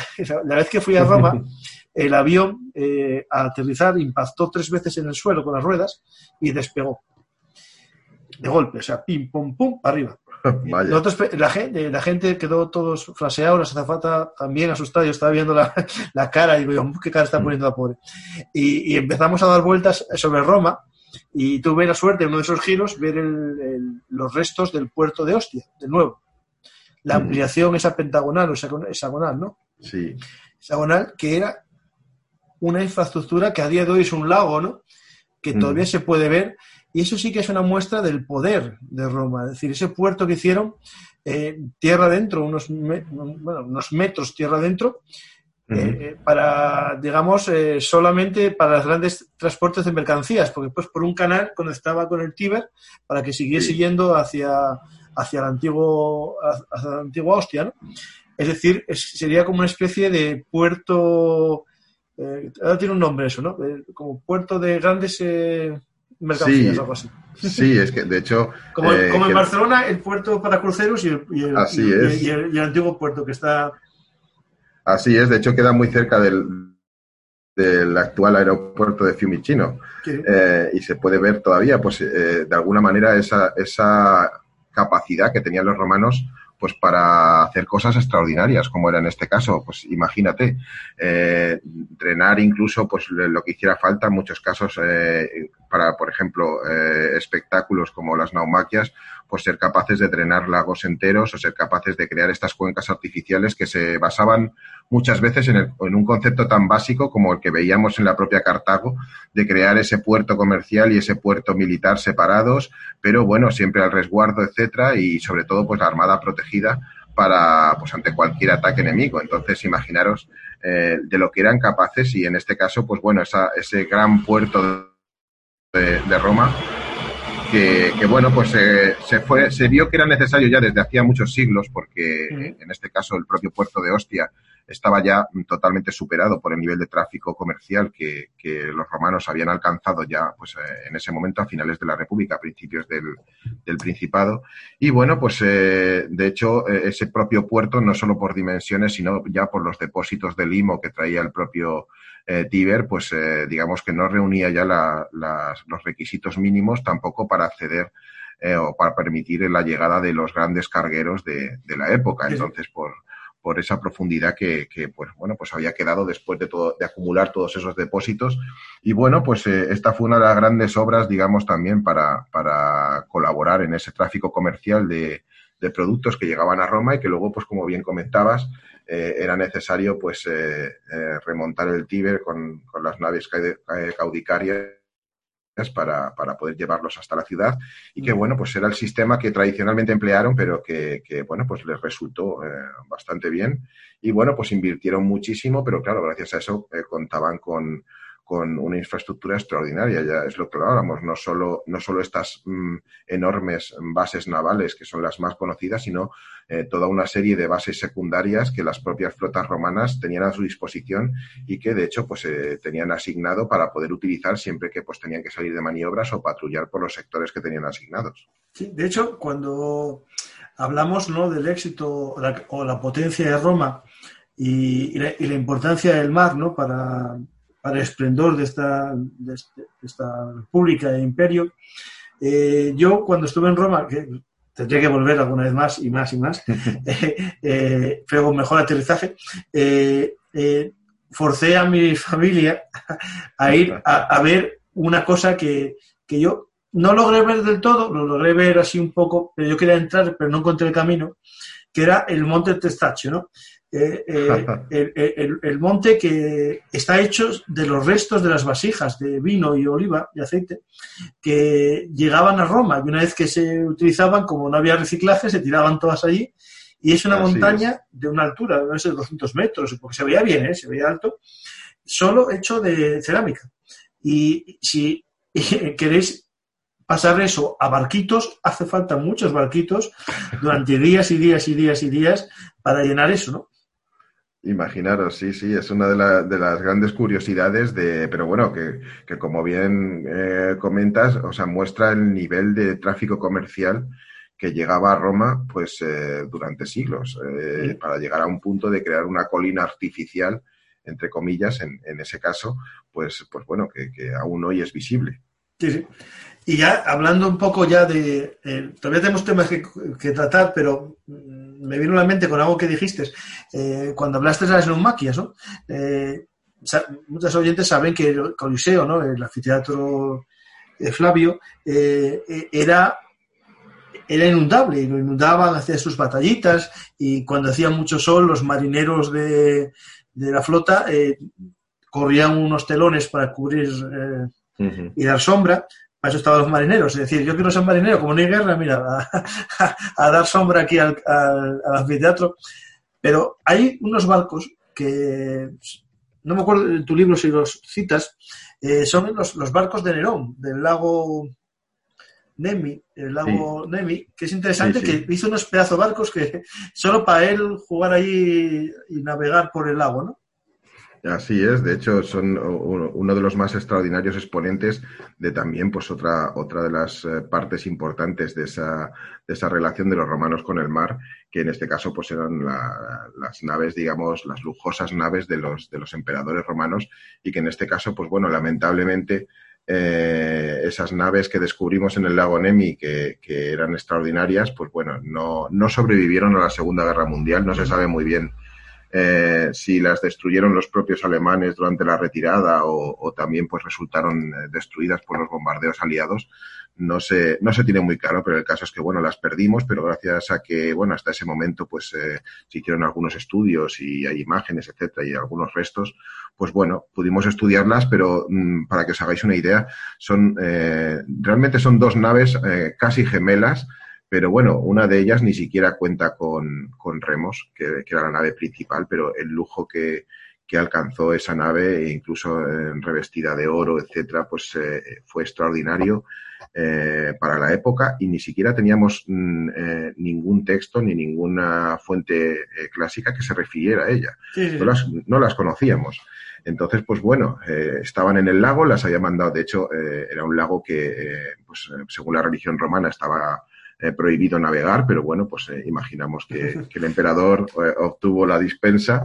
Y en este caso, pues bueno, una de ellas, realmente la más lujosa, no, no tenía ni siquiera remos para moverse, era remolcada por su nave gemela, que sí que parece que contaba con remos. Y bueno, pues era, se utilizaba simplemente pues para, para fiestas, para lujo, para recibir a, a, bueno, pues a invitados, etcétera. Y bueno, pues eh, eh, imaginaros hasta qué punto pues eh, era importante pues no solo vivir del lujo en el palacio, etcétera, en Roma, sino bueno, pues contar con este tipo de, de, yates o superyates de la época que, que, bueno, pues también eh, eran un medio de, de, exaltar esa figura del emperador, como sí. también pues lo era, como bien decías, las naumaquias. No, de, de hecho, eh, en las recreaciones, en muchas de ellas, ponen como una villa encima, ¿no? Como una casa, casas y tal. Es decir, sí. Era eh, un eh, auténtico lockbot, eh, porque conociendo a Nerón y sus fiestas, debía ser todo menos aburrido sus viajes. Sí, seguro que sí. Sí, sí, yo creo que muy aburridos no era. Bueno, salvo, salvo que te tocase a ti ser el que tirasen al agua muerto o algo así, pero bueno. Ah, sí, esa es otra. De hecho, si, si buscáis en, en, Google Barcos Nerón, eh, os salen las fotos de lo que se encontró, que realmente eh, el estado de conservación de la madera era bastante buena. ¿eh? Debe ser que estaban en el barro y el barro, claro, hay un momento que produce, eh, pide la putrefacción.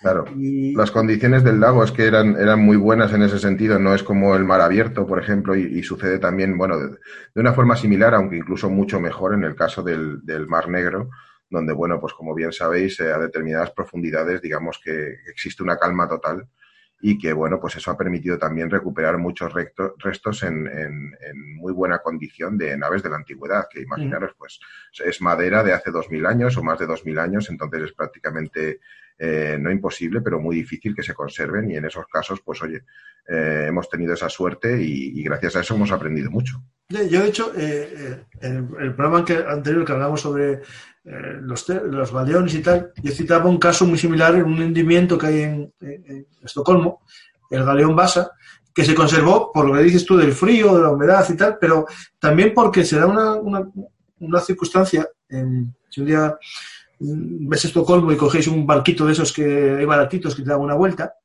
eh, digamos, eh, Estocolmo tiene una parte que es mar, ¿no? Y otra parte que es un lago. Y hay una diferencia de unos metros, más o menos, a lo mejor es medio metro, un metro de altura, que justo donde el Palacio Real se ve una cascadita pequeña, pero después en la zona navegable eh, hay un típico esclusas que subes de una a otra, ¿no? Pues justo en la antigüedad esas esclusas no estaban, no existían, y, y, y, lo que había era un eh, acceso directo de agua del, dulce a, a la zona de, del mar. Y justo ahí se producía un, un, agua con poca sal, pero tenía la sal suficiente para, digamos, que no viviesen las, las algas de agua dulce, pero tampoco las de agua salada. Y por lo tanto, sobrevivió el barco y está completamente entero. Sí. Ese es una pasada. Y, y viendo lo que quedó aquí del, del, de los galeones, de, de, los barcos de Nerón, la verdad que estaba muy bien conservado. Pues imaginaros, gracias a eso, pero lamentablemente, bueno, los perdimos, pero ya por otras circunstancias, pero, pero bueno, eh, es simplemente un ejemplo y nos sirve muy bien para, para, ilustrar un poco todo lo que aún nos falta por saber de, esa vida en el mar y pues bueno, bueno, en este caso no solo del lujo de los emperadores romanos, sino pues bueno, de, de lo que realmente significó el, el, medio acuático para los pueblos de la antigüedad. Sí, efectivamente. Si tienen la capacidad de hacer esto por diversión, ¿qué harían eh, por necesidad, ¿me entiendes? Si tienes la capacidad de hacer esto para divertir a un emperador, es imaginaros, es fácil. imaginaros. También lo necesitaban también por, por, por obvias razones de imagen, Mm. pero, pero bueno, pues en algunos casos, pues el nivel de exaltación, pues os podéis imaginar. Sí, bueno, en la época de Nerón no creo que, que necesitasen, eh, eh, a- eh, digamos, asustar a nadie del poder de- del imperio porque ya estaban asustados todos, ¿no? Eh, el mar ya era suyo entero ya. Eh, el Mare Nostrum era completamente suyo. Eh, hablando un poco de, de- de la importancia que tenían ¿no? Las, eh, el control del mar, de ese mar Nostrum, ¿no? ya es nuestro y no quedan ni piratas casi, pero por si acaso, eh, eh, cuando, ya que estoy uniendo estos dos, ¿no? el Imperio Español y el Romano, ¿no? el Imperio Español creó un sistema de convoys, ¿no? en la famosa carrera de Indias, en el que los barcos iban en conserva, pero Roma también inventó algo similar, porque X veces al año salían unos convoys, es es decir, siempre había barcos pequeñitos por ahí navegando, ¿no? Eh, llevando Ujú. mercancías de un lado para otro, pero de vez en cuando se producía un sistema para llevar el, el trigo de Egipto a Roma, ¿no? El famoso eh, sistema de la ánora, ¿no?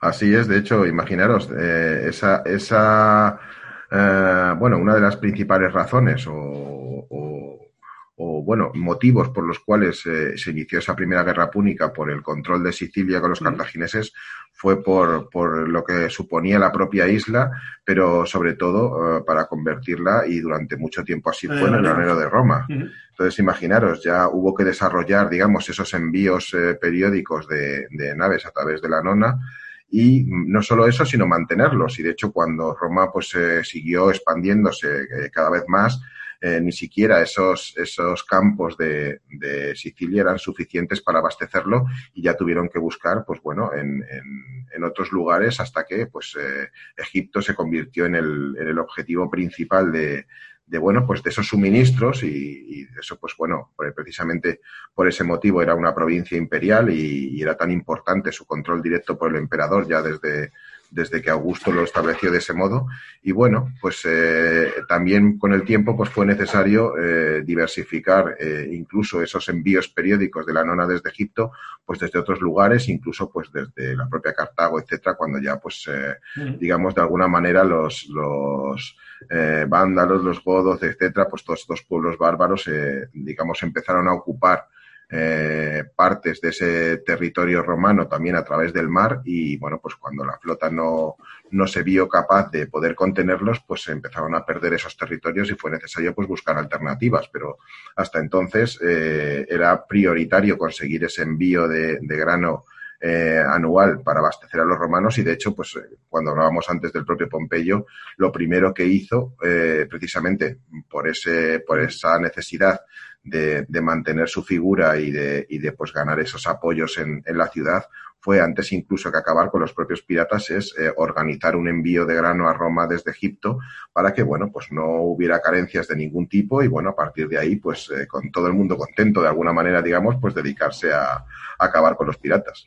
De, de hecho, eh, si en los galeones de América, ¿no? de la plata, era esencial para el mantenimiento del imperio, para los romanos el- la llegada del pan, y, porque el circo ya lo tenían montado ellos allí, eh, el pan era esencial, porque hay que recordar, no, no quiero ser así criticón, ¿no? pero de- si tenía un millón de habitantes, trabajar, trabajar, eh, pues a lo mejor los esclavos y, y algún pringao que andaba a vueltas por eh, porque eh, mucha gente vivía de, de esta ánona, ¿no? Es decir, era una, una forma de poder que tenía el, el emperador asegurarse la paz, ¿no? Dando, el- eh, dando la comida a la gente, ¿no? Así es. Sí, sí. No, eh, hay cosas que no cambian mucho.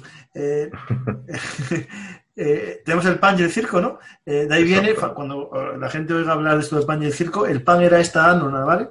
Que dependía, el emperador se aseguraba unos gramos o otros de pan diario, ¿no? Bueno, es que poca más comida había, ¿eh? Cuando hablábamos de la antigüedad eh, y no mucho tiempo, eh, casi todo el mundo comía gachas, eh, pan o, o gachas y pan. O sea, uno- eran las combinaciones de comida de casi, de casi todos, ¿no? De hecho, hasta del soldado, del soldado romano, ¿no? Porque Mario es. Lo que obligaba a los soldados a llevar era harina y un molinillo con el burro, ¿no? con la mula. Así es, no cambió mucho con el tiempo, porque ya en los galeones, imaginaros, el alimento básico era el bizcocho, o sea sí, sí, sí, Salvo que no tuvieses dientes, que tienes que mojarlo mucho. Eh, pues vais viendo un poco ¿no? la importancia que tenía el mar para Roma, por decir, hasta para comer, porque era una ciudad que tenía más gente que, que digamos que agricultores. Ya no quedaban muchos agricultores en la zona ya. Eh, sobre Anuna, eh, yo creo que vamos viendo un poco ya. Hay mucho que profundizar, pero sería para otros programas y le aseguro que Arturo te, enganchas y, repites. Con eh, eh, Arturo, tienes muchos libros que contar ya publicados. Vamos a hablar de los pretorianos, que me lo debes, ¿eh? Sí, sí, cierto. Sí, sí. El de los pretorianos, hace tiempo que habíamos hablado de hacerlo y se, cierto, nos fue. Cierto. Pues ya lo tienes ahí pillado, ¿eh? los pretorianos. Eh, de logística naval, un poco así, hablar. Eh, yo creo que, que, el secreto de todos los ejércitos, de, las marinas, es mucho más importante. No, sé, aquí en Roma, claro, el tipo de barcos es distinto, ¿no? Pero en armadas del imperio, ¿no? Con, que hice con Miracaballos, hablábamos de que para hacer una flota la pensaban tres años antes. ¿No? Por ejemplo, la más invencible estuvieron tres años o cuatro buscando madera para, para ponerla en salmuera eh, para que eh, no se estropease al hacer los barcos, haciendo cuerdas, haciendo clavos, eh, preparando las balas de cañón, preparando los bizcochos. Pues me imagino que la logística naval en su época también era muy importante. Sí, sin duda, por supuesto, o sea, imaginaros, y, dependiendo de la misión de una flota en concreto o del número de naves que fueran necesarias o incluso su misión, porque bueno, podía ser a veces una misión logística de alguna manera de, de, de bueno, pues trasladar las tropas al teatro de operaciones, que bueno, más o menos pues era, digamos, un viaje de ida y vuelta en estos casos, pero bueno, en otros eh, era necesario que proporcionaran apoyo navegando a través de la costa, etcétera, o bueno, pues incluso que, realizaran desembarcos eh, operativos, etcétera. Entonces, bueno, pues dependía mucho también para, para saber el nivel de efectivos y de naves que se necesitaban, pero bueno, pues imaginaros, era eh, necesario pues una capacidad logística que, bueno, pues muy pocos podían, podían poner en liza en ese momento, como los propios romanos, y que, bueno, pues requería pues no solo esas fuentes de, de de suministro de materiales primarios como la madera, etcétera, sino bueno, pues eh, esos astilleros eh, para bueno, pues eh, construir esas naves, carpinteros, ingenieros, etcétera, que bueno, pues fueran capaces de, ponerlas en marcha y no solo construirlas en un momento dado, sino pues también realizar las reparaciones que, solían necesitarse pues periódicamente, etcétera. Entonces era una, una capacidad logística la que necesitaba el Imperio Romano para poder pues digamos, no solo mantener el control de sus territorios, sino mantener un control efectivo y mm. además tener la capacidad de, de, expandirlo si fuera necesario. Y bueno, pues en ese caso, eh, durante mucho tiempo sí que se invirtió lo necesario para, para poder eh, llevarlo a cabo y tener esa armada disponible. Y bueno, pues eh, mientras Roma fue capaz de hacerlo, incluso, pues imaginaros, no era, no era impensable pues acometer eh, empresas de la talla pues como la conquista de Britania por, por Claudio, eh, etcétera. Entonces, y luego más tarde por Agrícola. Entonces, pues bueno, eh, era muy, muy importante y de hecho era necesario también para, para apoyar de alguna manera esas operaciones terrestres y los romanos siempre lo tuvieron presente. De hecho, en tu libro, en las fotos que tienes, hay una foto de la cisterna de la piscina Mirabilis, que es una de las cisternas de, de Miseno, ¿no? De, la flota, ¿no? Es decir, tenían una cisterna solo para el agua que iban a necesitar los barcos. Es decir, ya tenían pensado esto, porque normalmente los barcos a lo largo de la historia eh, hacen unas pausas que se llama aguadas, ¿no? Creo que se llama sí, aguadas, es para coger agua. Eh, eh, Roma ya tenía puertos con el agua para tenerlo todo previsto cuando llegase una flota. Es decir, eso es, eso es logística. Eso es, exactamente. Imaginaros si a lo mejor 100 o 200 naves que están atracadas en el puerto, pues necesitan salir rápidamente y no están preparadas. Pues eh, si hay que cargarlas una por una de todo lo necesario, eh, sería impensable que pudieran llevar a cabo pues una operación rápida. Entonces, en este caso estaba todo previsto mm. eh, de alguna manera, pues para que bueno, pues cargaran lo más rápido posible y, se embarcaran para poder estar en el, sitio necesario cuando fuera. Y de hecho, seguro que había ánforas de vino, ánforas de vinagre, ánforas de aceite. Eh, y hace poco, eh, leyendo un libro, eh, salió una línea, solo tengo esa línea, tendré que profundizar. Era en la época del siglo XIX, hablando que Alemania tenía colonias y tal. Decía, tenían una colonia en China para sus barcos y tenía una fábrica de cerveza. que, digamos, lo que necesitaba la logística de los alemanes era cerveza, ¿no? Y, ya, y montaron una fábrica de cerveza en China. Sí. Para los barcos que llegaban suyos a, a China, ya tener el suministro made in German. Bueno, made in German es. chino. O sea, aquí sería parecido, ¿no? Yo creo que tenían ahí vino y tal para esos marineros. Sí, de hecho lo consumían mucho también, eh, no solo el agua, sino también el vino, Sí. eh, pues era uno de los elementos que necesitaban y, y sobre todo también y principalmente, pues bueno, no solo para dar un poco más de, de fuerza, digamos, que el propio agua a los remeros, sino pues también para darles alguna alegría de vez en cuando. También, claro, que sí.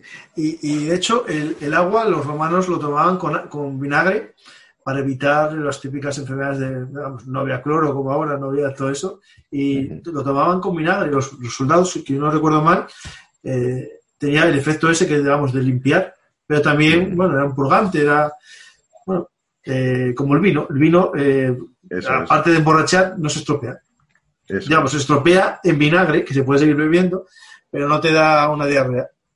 Así es. De hecho, mo- como bien comentaba, muchos siglos más tarde, con esos bizcochos que, que embarcaban en los galeones y que duraban pues meses y meses y meses, eh, su, su proceso, digamos, lo que les convertía en algo extremadamente duro que era necesario mojar para poder Sí, tragar. Entonces ya no solo se mojaba en el agua, sino también en el vino. Claro, y eso nos quedará, eh, ¿cómo se llama esto que, que siempre me llamó la atención? Es, eh, ahora que estamos cerca de la Navidad o pasada la Navidad, eh, los, eh, ahí, ¿cómo se llama? Los polvorones de vino, ¿no? Al vino. ¿Será que a alguien se le ocurrió? Porque yo siempre pensé, dije, ¿qué Es se le ocurrió a un polvorón echar vino, no? Es posible, sí. que venga todo, venga todo de ahí. ¿eh? Pues, Arturo, yo creo que hicimos un poco la navegación que habíamos prometido, ¿no? Por la costa, saltando de puerto en puerto, parando en alguna playa a, a bivaquear, que era muy habitual en la antigüedad. Eso la gente que estamos acostumbrados a, a- a ver puertos en todos los lados, ¿no? Y a Sí. buscar eh, un amarre para nuestros yates, ¿no? Que tenemos todos aquí un yate, tú y yo. Eh, buscábamos el amarre, ¿no?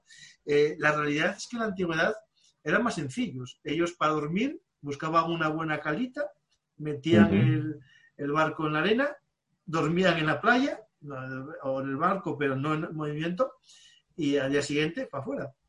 Así Y es. Eso era la forma, digamos, más habitual de navegación. Después ya cuando llegaron mejores flotas, mejores marineros, ya iban por atajos, ¿no? En línea recta y tal. Pero sí que es interesante que nosotros hicimos un poco una navegación así somera de la costa, sin internarnos en las rías, y aquí ya podemos ir abriendo eh, nuevas rutas eh, tú y yo juntos eh, y contando historias eh, si, tú quieres, cuando tú quieras y en el momento. Por supuesto, cuando quieras. Yo, por mí, encantado. Ya sabes que me encanta hablar de estos temas y, y las charlas así, que más que, más que entrevistas son pues eh, debates y charlas entre amigos, Sí, sí. pues encantado de hacerlas cuando quieras. Esa es la idea, ¿no? que no es una entrevista de preguntar y tal, sino es hablar tú y yo. Y como tienes muchos libros eh, en, en parrilla de salida, cada vez que tengas uno, hacemos un programa. No lo dudes. Pero me, debes primero el de los pretorianos. Sí, ese está pendiente, no lo Ese dudes. está, ese está. Eh, pues nada, Arturo, muchas gracias eh, por tu tiempo, por contarnos esta pequeña historia hablada de la Armada de Roma, ¿no? Y a los oyentes os recuerdo que si queréis saber mucho, pero que mucho más, sobre Roma y sus barcos, o Roma y, sus mar, y su mar, no solamente el Mare Nostrum, sino también eh, el Mar del Norte, el Mar Cantábrico, el Océano Atlántico. Y Arturo, todavía estás ahí. Eh, cuando diga el título de tu libro, después te hago una pregunta.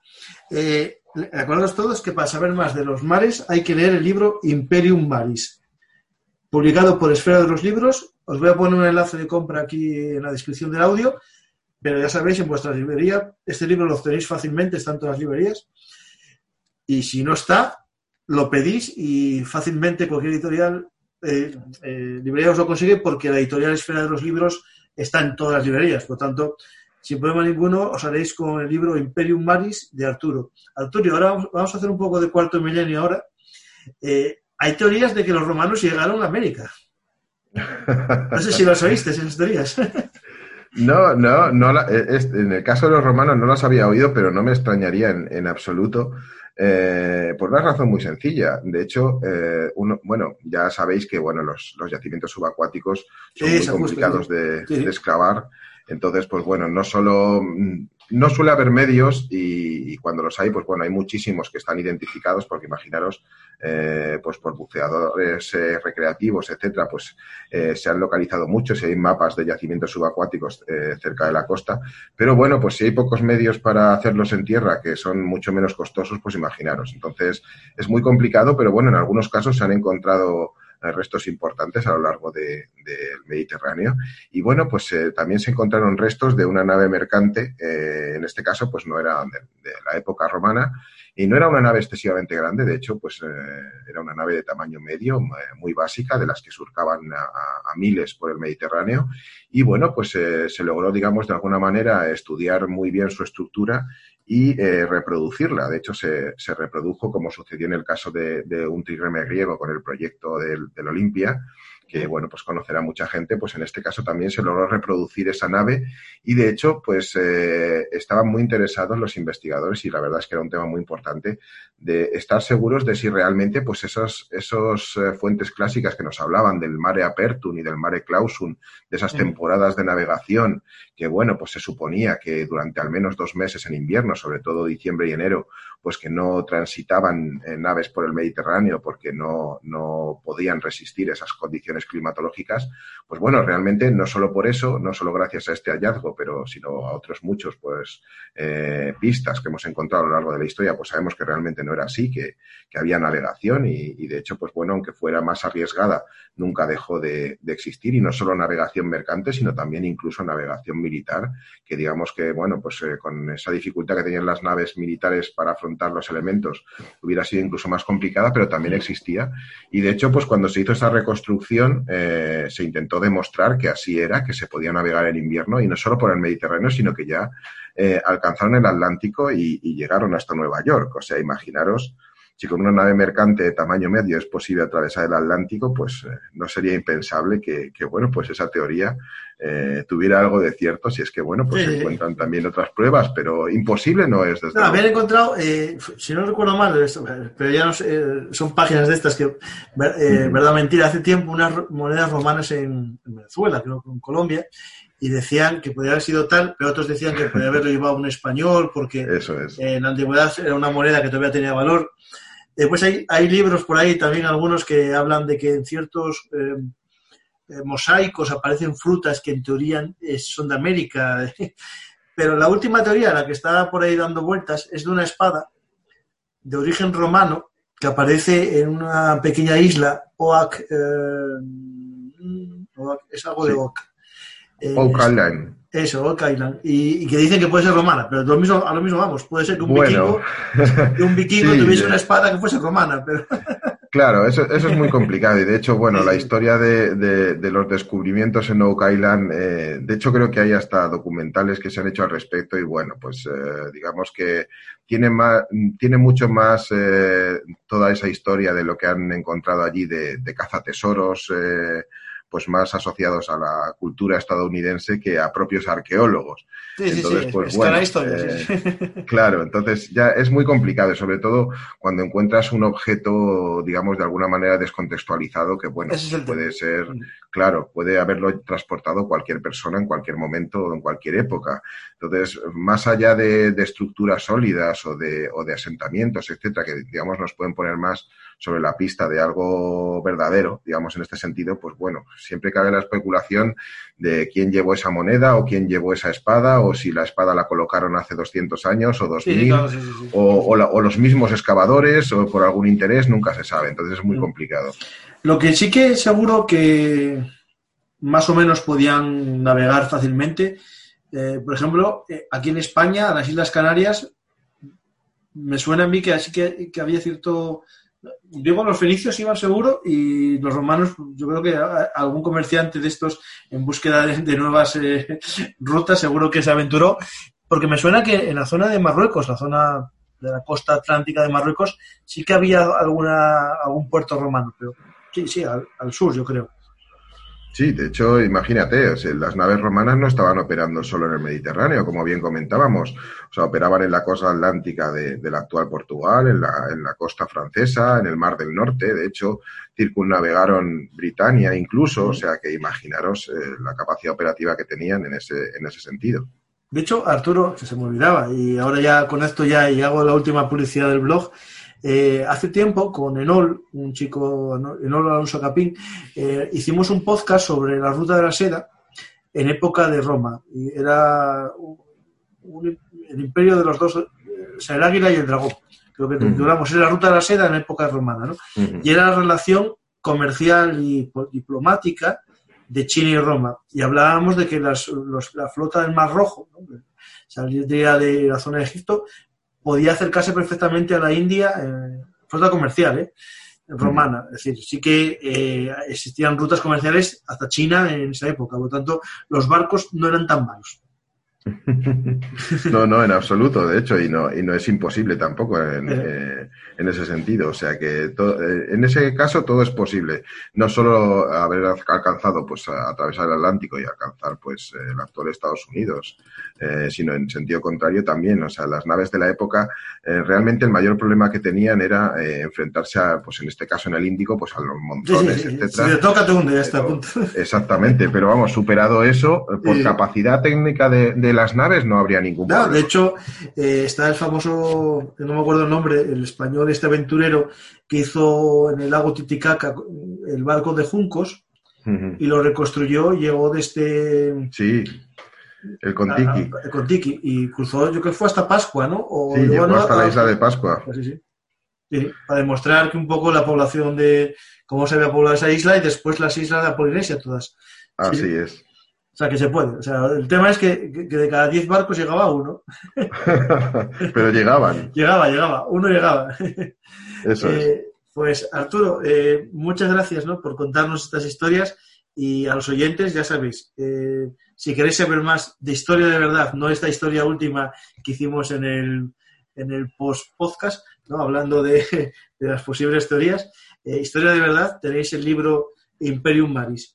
Y a los oyentes, recordaros que si os ha gustado este podcast, mmm, deis al corazón en iVoox o en otros eh, reproductores que tengáis de podcast.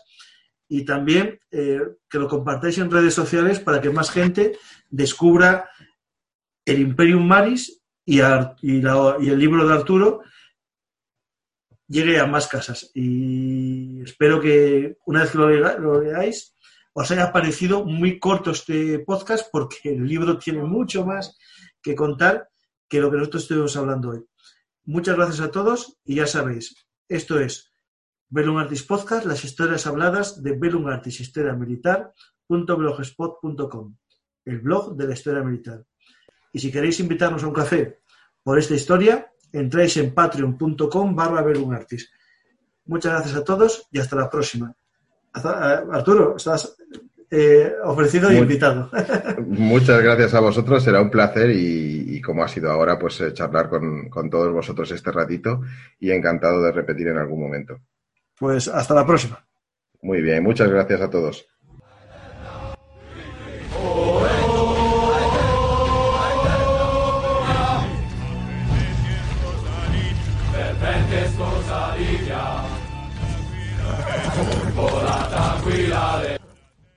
Ya sabéis, si os ha gustado este programa, podéis invitarnos a tomar un café o una cerveza para que recuperemos fuerzas después de contar esta historia hablada.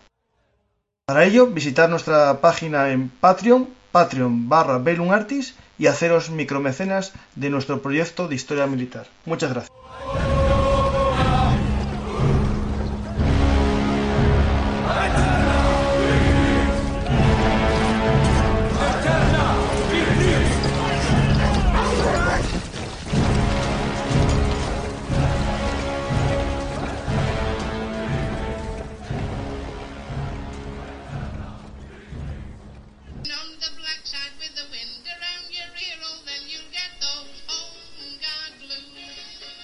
Ya sabéis, Bellum Artis, historia militar, es historia hablada. Estamos como siempre en todas las redes sociales, pero recordar, ahora nuestra dirección es belunartishistoriamilitar.blogspot.com. No os olvidéis, Belum Artis es el blog de la historia militar. Muchas gracias.